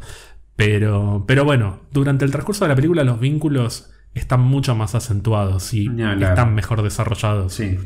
Sí. Por eso también me parece que Jane sale perdiendo un poco en esta película. Si bien tiene un papel importante, me parece que queda desdibujada al lado de Thor y Loki. Está como medio ahí acompañando y encima ese final es medio... No, incluso. eh, Está medio como hecho con alambre. sí, no, perdón. eh, si querés ponerlo como la contraparte, está mucho. incluso está un poco más profundizado Thor y Sif.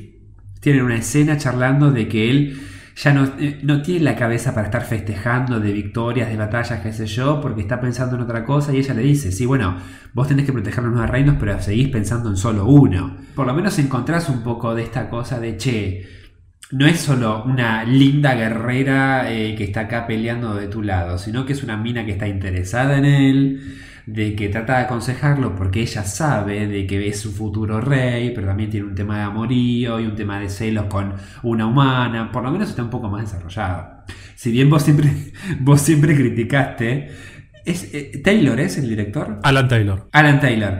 Vos, vos me acuerdo que criticaste eh, en una escena que cuando está Jane Foster ahí en Asgard y justo pasa Sif, Sif la mira así con cara de odio y está como grabada en cámara. Está Sí, muy telenovelesco. Muy telenovelesco, como diciendo, ay, vos sos mi, mi contrafigura, mi rival, me querés sacar a mi Thor.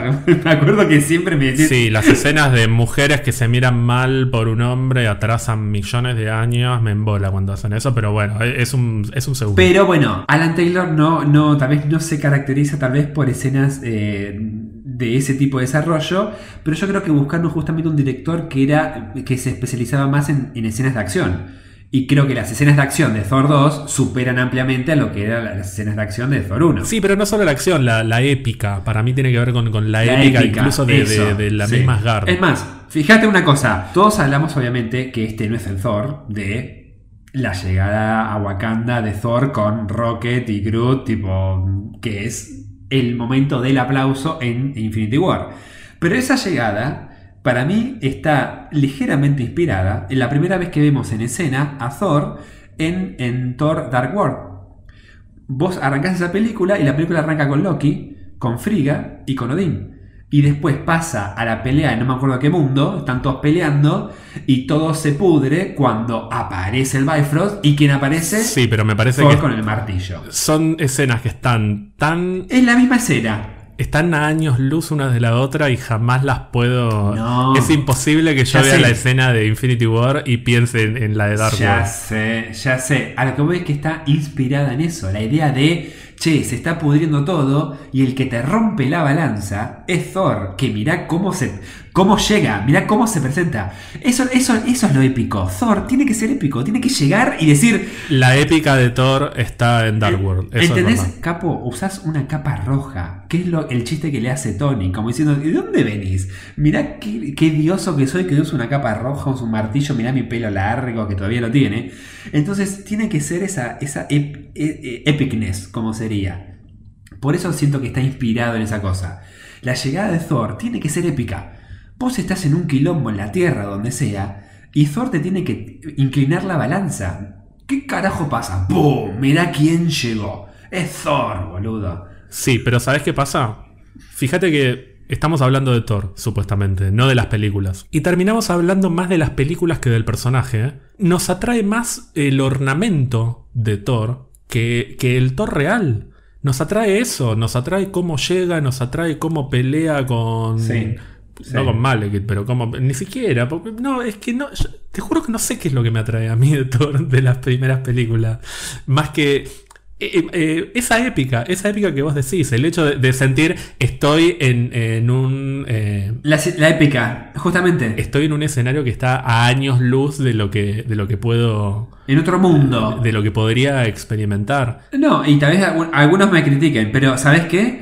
Lo que siento que intentó Alan Taylor, además de escenas de acción, mostrarte cosas épicas como que te sintieras que estás en parte viendo una película de Star Wars. La segunda película de Thor, hay momentos que decís, esto tranquilamente es un extracto de una escena de una película de Star Wars. Está bien, pero seguimos hablando de la película. ¿Y el personaje? Sí, sí, sí, sí, por eso, pero a lo que... Ese es el tema. que- Hablamos de. Thor y pensamos en la nave espacial que está invadiendo Asgard. Es un problema. O sea, es un problema para el personaje. Es un primer personaje. Ese es el tema. Y, y estamos hablando de una película que iba a terminar con el protagonista aceptando su rol como rey de Asgard y en el reshoot hicieron que se vuelva a la Tierra a defender a los humanos. ¿Cómo, cómo, eh, o sea, hay un problema enorme en el guion si me cambias el final drásticamente de esa manera y el resto de la película sigue siendo igual. Y encima, después, en Ultron, deshaces lo que borraste con, con el codo en, en Dark World. Porque originalmente cortaba con Shane. Después hacen que vuelva y se reencuentre con ella de espalda porque no es Natalie Portman. Y en, y en Ultron volvió a cortar. Y Thor está ahí deambulando, haciendo chistes, tomando cerveza, jugando con el martillo. Y después se va a buscar la piedra y vuelve. Y solamente está para que Visión pueda levantar el martillo. El aporte de Thor en Ultron es que Visión levante el martillo. Porque ni siquiera la gema. La gema eh, cortaron la escena porque no se entendía. No, igual, a ver, eh, incluso eh, lo de las gemas, un guionista hasta el más boludo te puede reinventar para que el, tema de las gemas la cuente con otro personaje. Lo que aporta Thor es el martillo. Nada más. Porque incluso hasta el mismo Ultron dice, Thor, me molestás, mirá cómo te cago a trompadas. porque lo caga a trompadas, porque está todo hecho de, de vibranium. Eh, y, el que lo salva a Thor justamente es Visión con el martillo. Entonces, justamente la justificación. Pero igual, para mí, ese es un tema. Yo lo que siempre digo de Ultron es que Josh Whedon lo que hizo es replicar la fórmula de la primera Avengers, pero potenciar siempre estas cosas que tuvieron éxito. Siento que todos los Avengers tuvieron un paso más de evolución, de construcción del personaje, justamente menos Thor. Tony y Steve se enfrentan, se pelean, claramente anticipándote mucho este conflicto que vamos a ver en Civil War. La relación de Natasha y Bruce Banner es como la relación amorosa y todo el conflicto que implica cada uno, qué sé yo. Claramente de Hawkeye no habíamos visto nada de su historia en la primera Avengers y acá tenemos una familia con tres pibes, no uno, no dos, tres pibes. Thor es el único personaje que sigue siendo exactamente el mismo de Avengers, de James Whedon, a Ultron de Josh Whedon. Es como que no pasó nada. No pasó Thor eh, Dark World en el medio. Entonces, y encima se lo saca encima porque lo manda ahí a con Selvig, a qué sé yo. Entonces, siento como que en ese sentido replicó la misma fórmula que usó eh, para Thor en la primera Avengers, la replicó en Ultron. ¿Cuáles son los matices de, de las relaciones de Thor con los Avengers? ¿Me puedes explicar cómo es la relación de Thor con el Capitán América? ¿Te lo podría explicar en Infinity War eh, o en Endgame? No, no. Hay un pequeño indicio de algo que nunca llega a estar bien desarrollado, que es cómo se enoja con Tony. A mí me gusta mucho cómo se enoja con Tony eh, En Ultron. Cuando Ultron, claro, al principio Sí. cuando, cuando se entera de lo que estuvieron haciendo, que lo agarra del cuello, como diciendo humano pelotudo. Sí, tal cual. Pero ya está, queda ahí. Eh, y después al final de la película que le hace el chiste de eh, salvo este, no hay nada que no se pueda explicar. Y se va y, y hacen un chiste sobre, sobre el pasto. Sí, lo, lo que te da a entender es básicamente. eh, con Tony intentó, como decir, no puedo creer. eh, em, a veces eh, la inconsciencia del, huma- del, del humano con Tony y yo creo que en cierta forma al mismo tiempo en esa película eh, reconoce el liderazgo que tiene Capitán América también de los sucesos que pasó en Avengers. Dentro de todo, vos en Avengers ves que Thor, Thor, también que pasó por la primera de Thor, ¿no? En, en Avengers. Después de Avengers. Digo, está, está dejándose recibir órdenes por un humano que acaba de conocer. Pero que le reconoce cierto liderazgo. Y que incluso cuando lo está ahorcando a Tony, es Steve el que lo dice, che, bueno, cálmate, danos tu reporte. Bueno, lo, lo seguimos, pero se escapó, qué sé yo. Siento como que esos son los vínculos que construyó. En Steve reconoce un liderazgo a la cual es un digno líder. Y en Tony después cambió un poco la idea, pero al principio lo veía como un flaco que es capaz de todo, hasta de mandarse las más cagadas y diciendo qué boludo que sos, qué patético. Y después ese vínculo eh, básicamente humorístico con, con Hulk, básicamente, y con Natasha no tiene vínculo. Y con Hawkeye no tiene vínculo. Pero las, las escalas de los personajes son tan diferentes que hasta esa película, para mí, seguimos sin encontrar la manera de que los problemas que tiene Thor puedan estar a la misma altura de los problemas que tienen los demás, por más que sean parte de un equipo y por más que Thor reconozca el liderazgo del capitán. Sí, cuando van a pelear o cuando están hablando como un equipo, lo reconoce como un líder y, lo, y obedece a lo que le dice. Pero después, humanamente, para mí no hay, no hay vínculos explotados en, en estas primeras cuatro películas entre Thor y los Avengers. Los mejores vínculos están explotados en Dark World con Thor y Loki, con Thor y Odin, etcétera, todo lo que vimos recién. Pero Claro. Igual vos decís mejor explotados. No, en realidad sentís que empiezan por fin a explotarse un poco. Porque mejor explotados, digo. Con Loki puede ser, pero igual con Loki siento como que en todo momento siempre hay.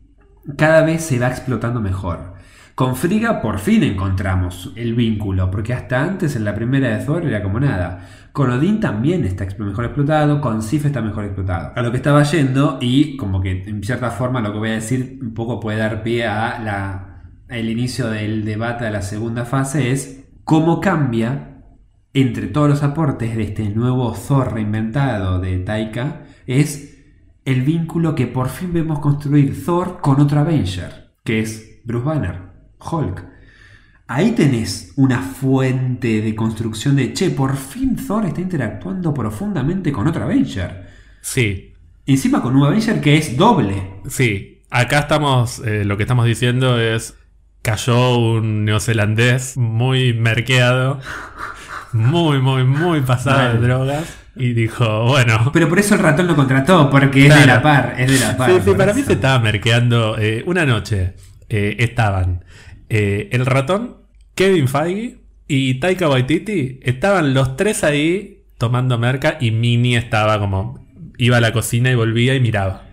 Como diciendo, ¿hasta qué hora se van a quedar estos pelotudos? ¿Por qué va a la cocina? y porque estaba durmiendo y se levantó para, para servirse un trago. qué sé yo. Ah, para tomar algo. Claro. Claro.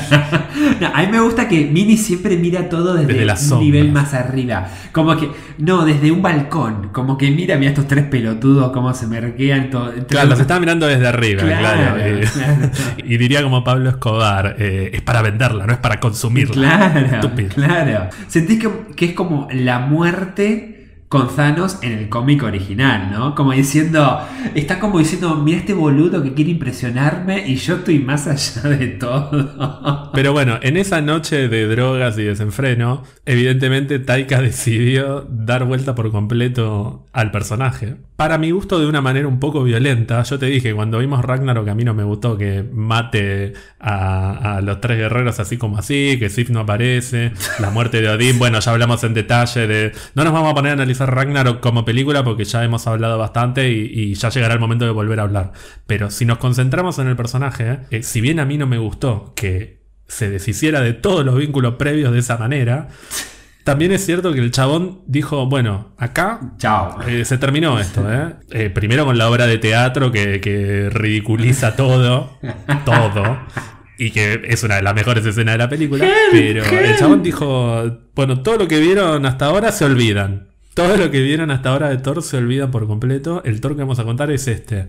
Y independientemente de la película que te puede gustar más o menos, no me jodas. Hasta ese momento es la película en la que mejor se desarrolla el personaje de Thor. Tiene un recorrido, tiene un sentido. Resignifica por completo el vínculo con Odín, se resignifica bastante el vínculo con Loki. Sí.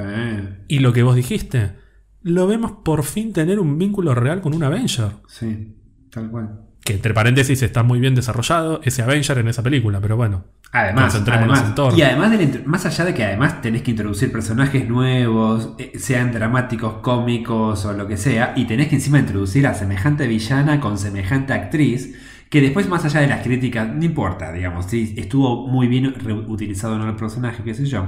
Por eso, vamos a, a Thor, al personaje. Al- a Thor, me parece que de las tres, Thor es la que mejor presenta al personaje, lo reconstruye, te lo moldea todo y te lo reconvierte en algo al final. Siento que es la, la mejor película en la cual el personaje evoluciona, pero dentro de la misma película. Sí, sí, sí. No con alguna Avenger, con alguna película de Avengers. eh, para, para complemento. No, no. Dentro de tu misma película, mira cómo evolucionaste de, de introducción, nudo y desenlace. No, no, es que no te quepa ninguna duda. Thor en esa película evoluciona más que en las cuatro películas previas. Pero además, perdón, ¿eh? y, me voy por atrás de, de escena.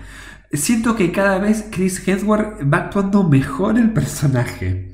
Siento como que eh, desde Taika, eh, de Taika eh, y en Infinity War y en Endgame, siento como que, che, cada vez se hace mejor el personaje. Me lo hago más creíble, está actuando mejor. No es como Tony, que Robert Downey Jr. es como una bestia y te hizo bien el personaje, más o menos exagerado, con más o menos chistes, más o menos serio. Pero siento que Chris, eh, ay Chris, como si lo conociera. sí, el otro día hablé con Chris. Eh, se relajó y se profundizó. Y siento como que conectó finalmente con el personaje.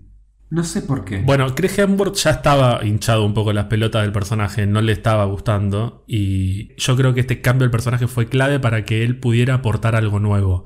Para mí, hasta ese momento, el aporte de Chris Hemsworth a Thor es el físico y la pose. No porque sea un mal actor, actúa bien en las películas anteriores, pero yo creo que no le suma, no le suma demasiado él como actor.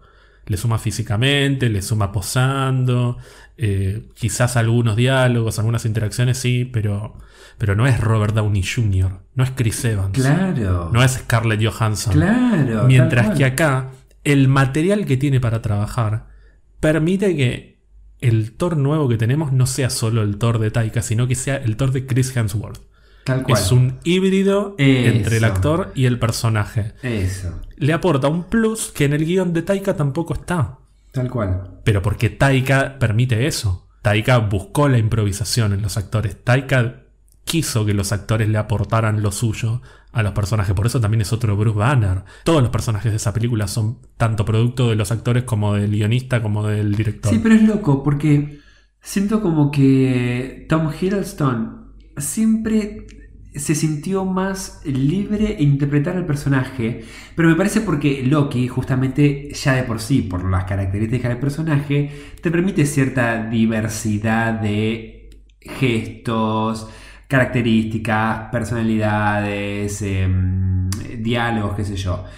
Thor justamente es básicamente un cuadrado que tenés que encasillarlo y, seguramente lo que le pidieron al principio es, che, tenés que encuadrarte en esto, "Eh, yo soy Thor, eh, el martillo, qué sé yo.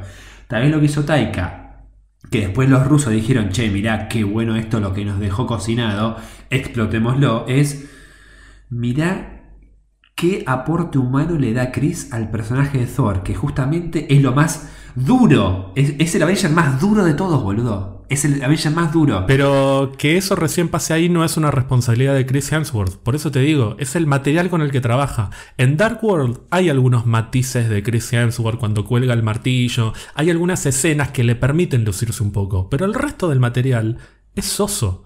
Entonces, ¿qué cree que aporte? O sea, cuando el, cuando el, cuando el guion es malo, no sé si es malo, no es malo el guion, pero cuando lo que tenés para trabajar no te satisface, es limitado lo que podés hacer. Si nosotros ahora estuviésemos haciendo un podcast de Supergirl, vos no, no- por más onda ¿Quién que le pongas, no podrías aportar mucho. No, no. Podés hacer chistes, todo lo que quieras, pero listo, se termina ahí. Se termina ahí porque no te gusta, no te apasiona, no te interesa.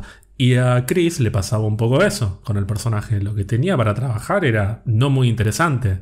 Y Taika le dio un vuelco que le permitió agregarle muchos más matices propios. Sí, sí, sí, sí. Eso para mí se nota ver, muchísimo. Yo creo que claramente si nosotros no éramos ajenos, él tampoco. Entonces, obviamente, como actor, como persona, eso te afecta.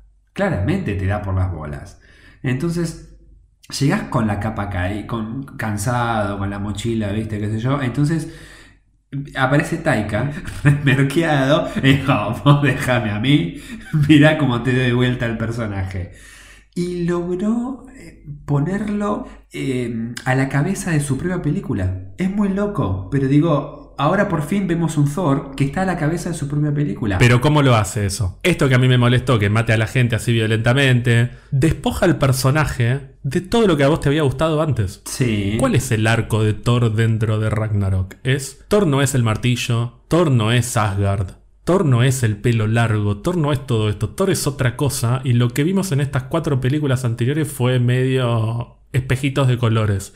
El Thor verdadero es este, se lo dice Hela, eh, ¿de qué sos Dios vos? Y él le responde con rayos, él es eso, él es poder, él es determinación, es un personaje que está dispuesto a proteger a su pueblo, dándolo todo, aunque después terminen destruyendo Asgard, destruyendo los cimientos, que no quede nada. Y la conclusión es esa, la conclusión es, Asgard no es todo este espectáculo, Asgard es su pueblo, de la misma manera que Thor no es el martillo y el pelo largo.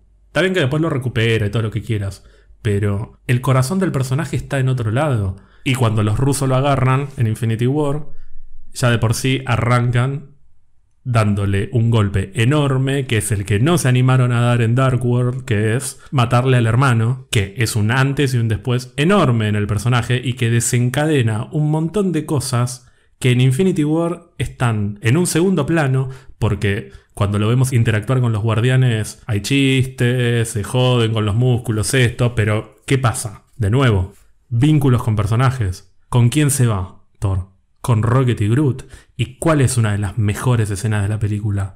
Thor y Rocket conversando. No, a mí lo que me encanta es los momentos antes de decir, bueno, cuando Rocket dice, uh, bueno, me toca ser el líder ahora, o, me toca como hacer de capitán ahora, como diciendo, tengo que sentarme, escucharte, sacar toda la porquería afuera, qué sé yo. Es increíble cómo generan tan buena química eh, y te emocionás. Ese trío, sobre todo, bueno, Rocket y Thor, eh, que te emocionás. O sea, realmente lo que nunca me había tal vez pasado antes. A ver, si lo pienso, bueno, tal vez en, en- Thor Ragnarok hay momentos así como muy emotivos, pero creo que es el momento que más me llego a emocionar con Thor hasta en todas las películas es cuando está hablando de todo lo que perdió. Porque perdió a la madre, perdió al padre, eh, está separado de la persona que ama, qué sé yo, y acaba de perder el hermano. Que era básicamente la relación que construyó durante todas las películas y en todas estas más o menos evoluciones de su personaje, de su historia.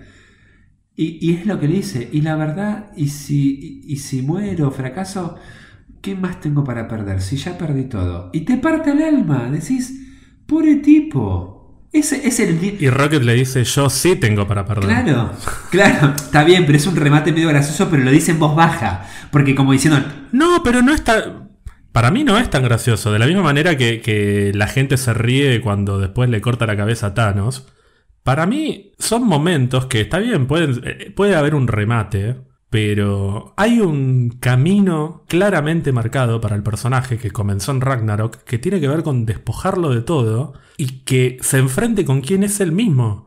No solo como rey de Asgard, como persona. Porque acá ya perdió al hermano, perdió a la madre, parece que le mataron a la mitad de, su pueblo. Est- Está, lo perdió todo. Y se sigue haciendo el. Yo estoy acá, yo. Yo soy. Yo de- soy eh, el, claro, el dios del trueno. No, no sos nada. O sea, boludo, no tenés ni un ojo. O sea, uno de los ojos que tenés te lo- me lo saqué del culo. Además, lo loco de la situación es que se está abriendo con un personaje que jamás en tu vida pensaste que iba a interactuar y abrirse, que es Rocket, que es otro. Igual es curioso, y acá me, me- me salgo un segundo, pero es loco porque es un personaje que justamente es igual de cabeza dura que Thor. eh, y que tuvo toda la transición que tuvo en cuanto a la conversación, diálogo y la situación que pasó con Yondu en Guardianes 2. Claro. Yondu lo transformó mucho eh, y todo lo que vivió, eh, digamos, eh, Rocket en Guardianes 2 lo transformó mucho para llegar a lo que- al, al- al- al Rocket que tenemos en Infinity War. Entonces siento que eso que vivió él, en cierta forma, puede llegar a entender la situación de que tuvo Thor. Si bien es verdad que dice, no, pero yo sí tengo mucho que perder, porque además quiero recuperar a la única especie de familia que tuve.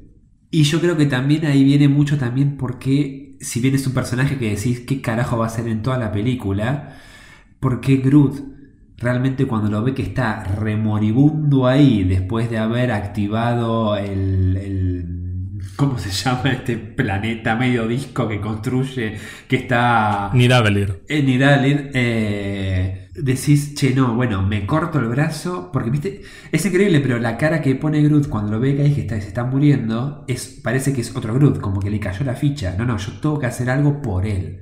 Y esa cara ya la ves desde el momento en que está Thor recién recuperado, que está como medio dormido entre los guardianes, y que mm, eh, eh, Mantis como que le lee la mente y dice, no, esta persona acaba de pasar por un proceso terrible y perdió, qué sé yo. Lo enfocan a Groot en un momento y pone una cara como que le está prestando atención, como diciendo, che, este tipo no es cualquiera, o sea, la pasó mal. Lo que ya tiene interesante es, vemos a un, a un Thor que además ya no está solo interactuando, ya no interactúa profundamente como con un Avenger en Ragnarok, sino que está interactuando profundamente con dos guardianes. Y decimos, y decimos, che, qué buen Thor, este de cómo se alimenta recíprocamente de otros personajes. Basta del Thor eh, inmaculado, intocable, duro, que eh, por más que le pasa de todo, va adelante con el martillo agitándolo. No, no. Lo mejor que le puede haber pasado a Thor es haber perdido todo. Es lo mejor que le puede haber pasado. Es haberse cruzado con personas que lo lograron sacar adelante. Rocket, Hulk, o sea, Bruce Banner, eh. Son personajes que perdieron todo. Justamente son personajes que pasaron por transiciones muy conflictivas. Fíjate quién lo, quién lo va a buscar. Fíjate quién va a buscar a Thor en Endgame. Es Bruce y Rocket, las dos personas que lo transformaron muchísimo. Sí, pero fíjate que Rocket lo ayuda a recuperar un poco de lo que había perdido e inmediatamente después lo tenemos en toda su gloria y el cine aplaude y lloramos y gritamos y nos volvemos locos y pocos minutos después, preso de esa soberbia del toro original, más preocupado por vengarse y por demostrarle a Thanos que es el más capo de todos, le dice, te dije que ibas a morir por eso y le clava más fuerte como que, como que lo está casi torturando. Y ese error, que es no haberle cortado la cabeza, que se lo dice el mismo, tipo, pelotudo, me hubiese cortado la cabeza, lo va a perseguir durante cinco años. Por eso, para mí es un- una caracterización de la depresión, de la autodestrucción, del estrés postraumático y la mejor actuación de Chris Hemsworth de todas las escenas que filmó en su vida es cuando le dicen la palabra Thanos Y le cambia la cara. y le cambia Sí. por completo la cara. ¿Viste que pasó de ser el, el- el gordo gracioso borracho Sí, sí, sí, sí. a convertirse en una persona que no sabe si está muriéndose de odio, muriéndose de tristeza, si le va a pegar, que le dice, por favor, sacame las manos de encima, le dice Bruce, como Sí, sí, sí, sí, sí, sí. tranquilízate. Yo rescato esa escena y además algo que aplaudo de pie, me paro chicos, me paro para aplaudir, la resignificación que tuvieron con Friga y la escena de reencuentro que todas las que tiene con ella. Porque lo ves de una manera ya tan, no sé, tan humanizada. Pero más allá de que, digamos, lograron por fin darle la impronta y la importancia que tiene eh, la madre, digamos, está muy bien actuada. Sentís que es un hijo reencontrándose con su madre y ella encima un poco aprovechándose de eso, como diciendo, bueno, hiciste lo más sensato, venir a hablar con la persona más inteligente de Asgard. Diciendo, viste, tan... siento que en cierta forma está contestando a todos los directores y guionistas como diciendo, che, me tuvieron y no me supieron aprovechar y, así, y ahora mira cómo vuelven por mí. No, y lo mandan en jogging a reencontrarse con toda esa ornamenta, con toda esa épica, con todas esas luces, esos palacios enormes. Y reflexiona, dice, solía caminar por estos palacios, qué sé yo. Y le ponen a justamente el corazón de todo eso, que es su madre, Tal cual. a decirle, che, boludo, o sea, vos sos mucho más que todo esto, o sea, ¿cuántas películas más necesitas? Claro, que otro director y recupera la confianza, se da cuenta de que de que merece el martillo, otra escena que la gente se ríe cuando agarra el martillo. A mí me parece emotiva esa escena. Es muy simbólica. A mí me parece muy emocionante, sobre todo teniendo en cuenta lo mal que la pasó al principio de la película. El tema de que lo levante le da una alegría como diciendo, che, todavía soy digno, wow. Después de estos cinco años que estoy, que hay una depresión terrible. Thor, que era un dios y era lo más cuadrado, duro, inquebrantable, cayó en una depresión, que es lo más humano que puede haber. En una depresión, tristeza, eh, se dejó estar. Te lo tomas con humor, obviamente tiene unas escenas muy graciosas, pero decís, pobre flaco, cargó con cinco años, por más de cinco años, con la responsabilidad y la idea en la cabeza de que todo lo que pasó fue a causa de su egocentrismo, de que finalmente no pudo ir más allá de este Thor de la primera fase, de decir el Thor egocéntrico, el Thor, eh, el Mighty Thor, justamente, el Thor todopoderoso. Y por eso para mí también es bastante secundario el papel que cumple en la batalla final. Si bien me encanta cuando lo ve y por fin se acomoda y recupera su look de Thor y caen esos rayos que ahí aplaudimos y dice como medio simbólicamente esta vez matémoslo como corresponde que se lo está diciendo a sí mismo pero es mucho más que matémoslo y punto es matémoslo y terminemos con esto Tal cual. y listo eh, después no es la pelea de Thor esa por eso no tenemos una un- una gran pelea entre Thanos y Thor no no después el foco está en otro lado Pero por ejemplo, es lo que vos decís. pero el trauma del personaje cierra ahí Sí. No solo lo interesante de Endgame es claramente los dos los tres arcos que terminan, dos y medio. Porque el de la viuda va a terminar con Black Widow, justamente.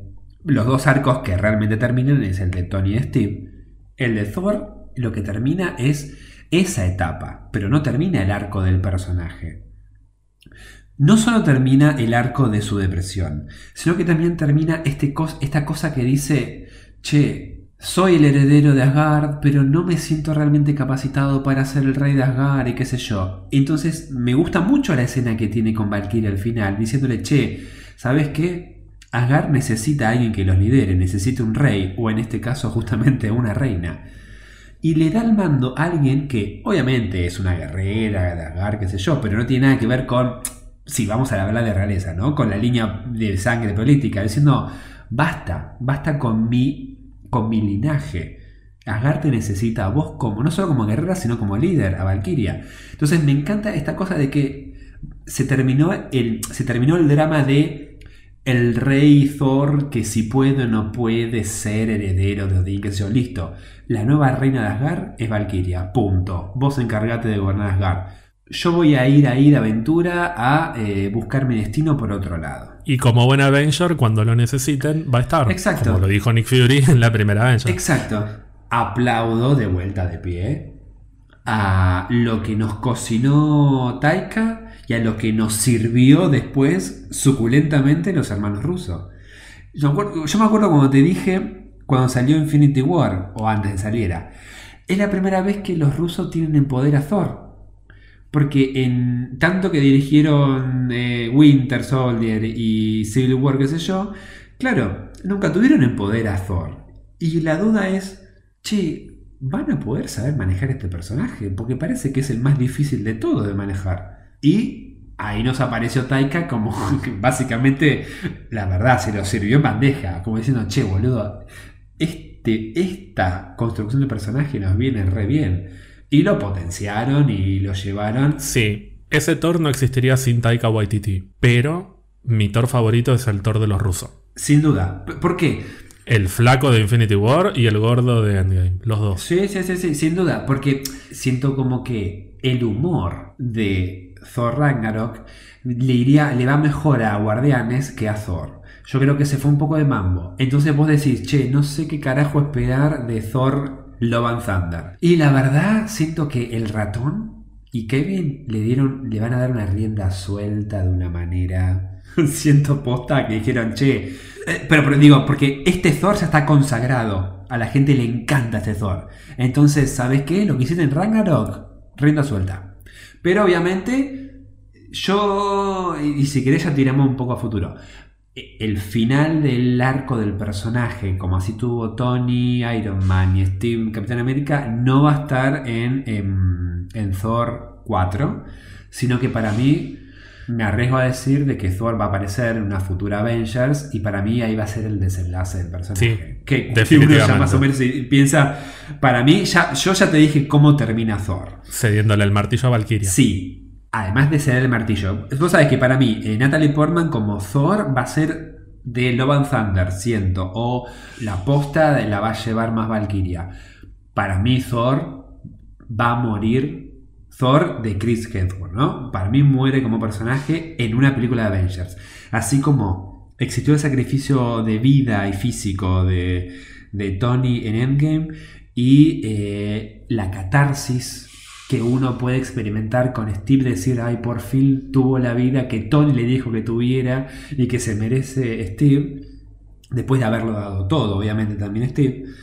Thor, la manera de poder darlo todo es dando su vida.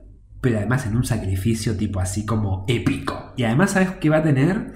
Se nos muere el último de la triada de los Avengers. Siento que va a tener eso. Y va a ser para llorar.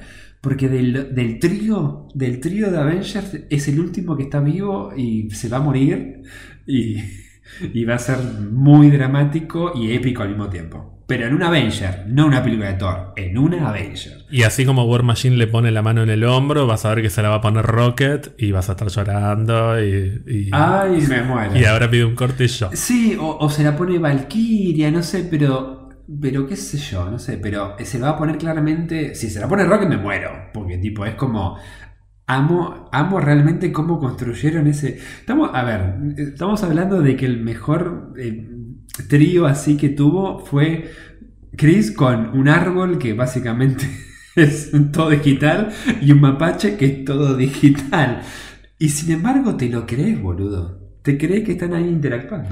Bueno, seguramente veamos eso en el año 2034. Digo, ¿no? para... Voy por la cuarta cerveza también, ¿no? ¿Para cuándo tenemos un Avenger eh, 5?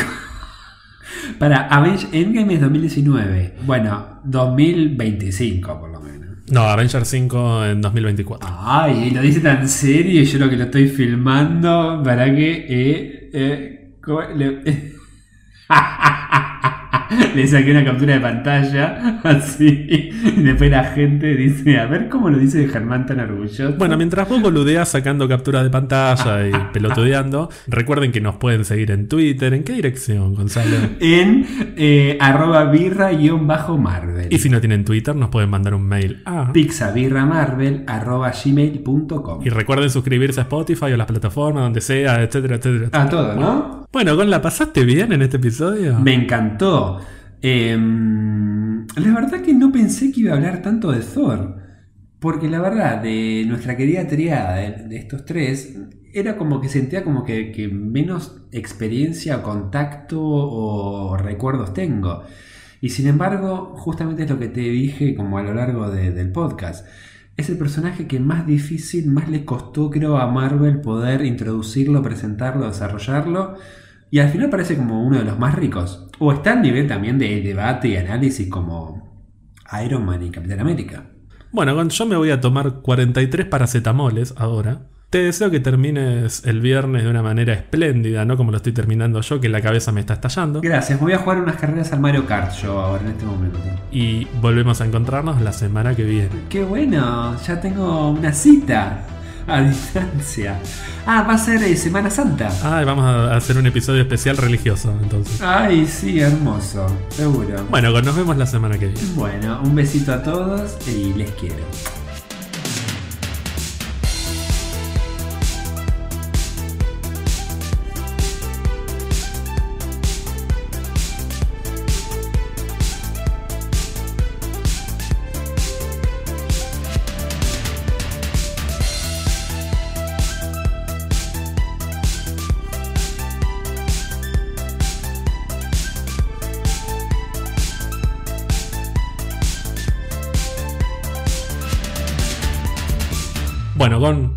Voy a pedir que violemos la cuarentena y nos vayamos de Buenos Aires al- a la provincia de Mendoza Ok. y que trepemos el cerro Aconcagua. ¿Te quedaste trabado? ¿Qué pasó? No, que me causó, me causó mucha gracia cómo te quedaste paralizado. Y vos te quedaste también. Le tomé una, le tomé, le tomé una captura de pantalla para que te ama. ¿Cómo hago para mandar? No, y yo me reí porque aparte yo seguía hablando y digo, No, y digo, ¿qué pasó? ¿Se quedó congelado este pelotudo? lo bueno es que se paró antes de haber arrancado. Pero para que quiero mandarte la foto. Porque yo dije. Dale, porque si no, si no me la pasás después, porque si no vamos a estar no, hasta no, las dos. de ya, la- ya, ya, ya, ya, pará, pará. y la aclaración, reconectando. Es que no la puedo ver, pará. La manita.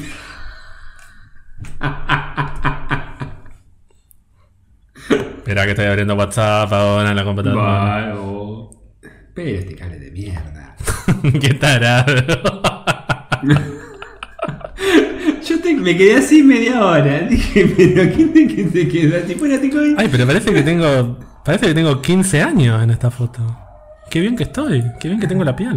No, bueno. Y vos pareces un viejo choto, boludo, parece mi abuelo. Diciendo, dale, dale, seguí bailando, Germancito. ¿Cómo, cómo se pone esto? No, igual la historia me encantó. Me encantó. ¿Viste, queriendo? Me encantó, es un recuerdo No, hermoso. igual si querés, si querés historias tristes, yo ya te conté. La de cuando se perdió mi gato. No, no, eso ya lo sé, y me lo recontaste con todos los detalles, es horrible esa historia. Del... Eso es un capítulo... Que la perra fue y agarró. Que la perra fue y agarró Sí. una remera mía y se tiró. tir- con la remera mirando en dirección a donde se fue el gato. O sea, parece escrito por. por No, no, pero Futurama. sí, ay, por el capítulo de Futurama. Ay, sí, por eso, te- por eso pensé... No sé, ahora pensé, no sé quiénes son los guionistas de Futurama, pero también tiene cada capítulo bajón, boludo. Nada, tienen un millón de guionistas. Pero... Bueno, ba- eh, basta porque Sí, vamos sí, a chao, terminar. dale. ¿Esto sigue grabando? Sí. Agarraste cerveza, todo. Sí, sí, decimos, bueno, ¿con qué te parece? Sí. Ahí me quedo. bueno, Gon, te voy a proponer que violemos la cuarentena por un Ah. rato No. y que nos traslademos a la provincia de Mendoza, ¡Ah! Qué hermosa. que trepemos el cerro Aconcagua, porque vos sabés que, El más alto. claro, vos sabés que ahí llega el, el puente del arco iris que conduce hasta Asgard. Por eso. El Bifrost. No. Claro. sí, muy bien, gracias. Porque vos sabés que hasta ahí llegué, no me salía que estaba el, el- el puente. El puente del arco iris. Entonces. Y, y- y yo, yo vi que había un puente ahí con colores. pero El- el- el- el- y el ala. El ala. Y esta mierda, ¿qué? Sí, sí. ¿Dónde mierda quieren?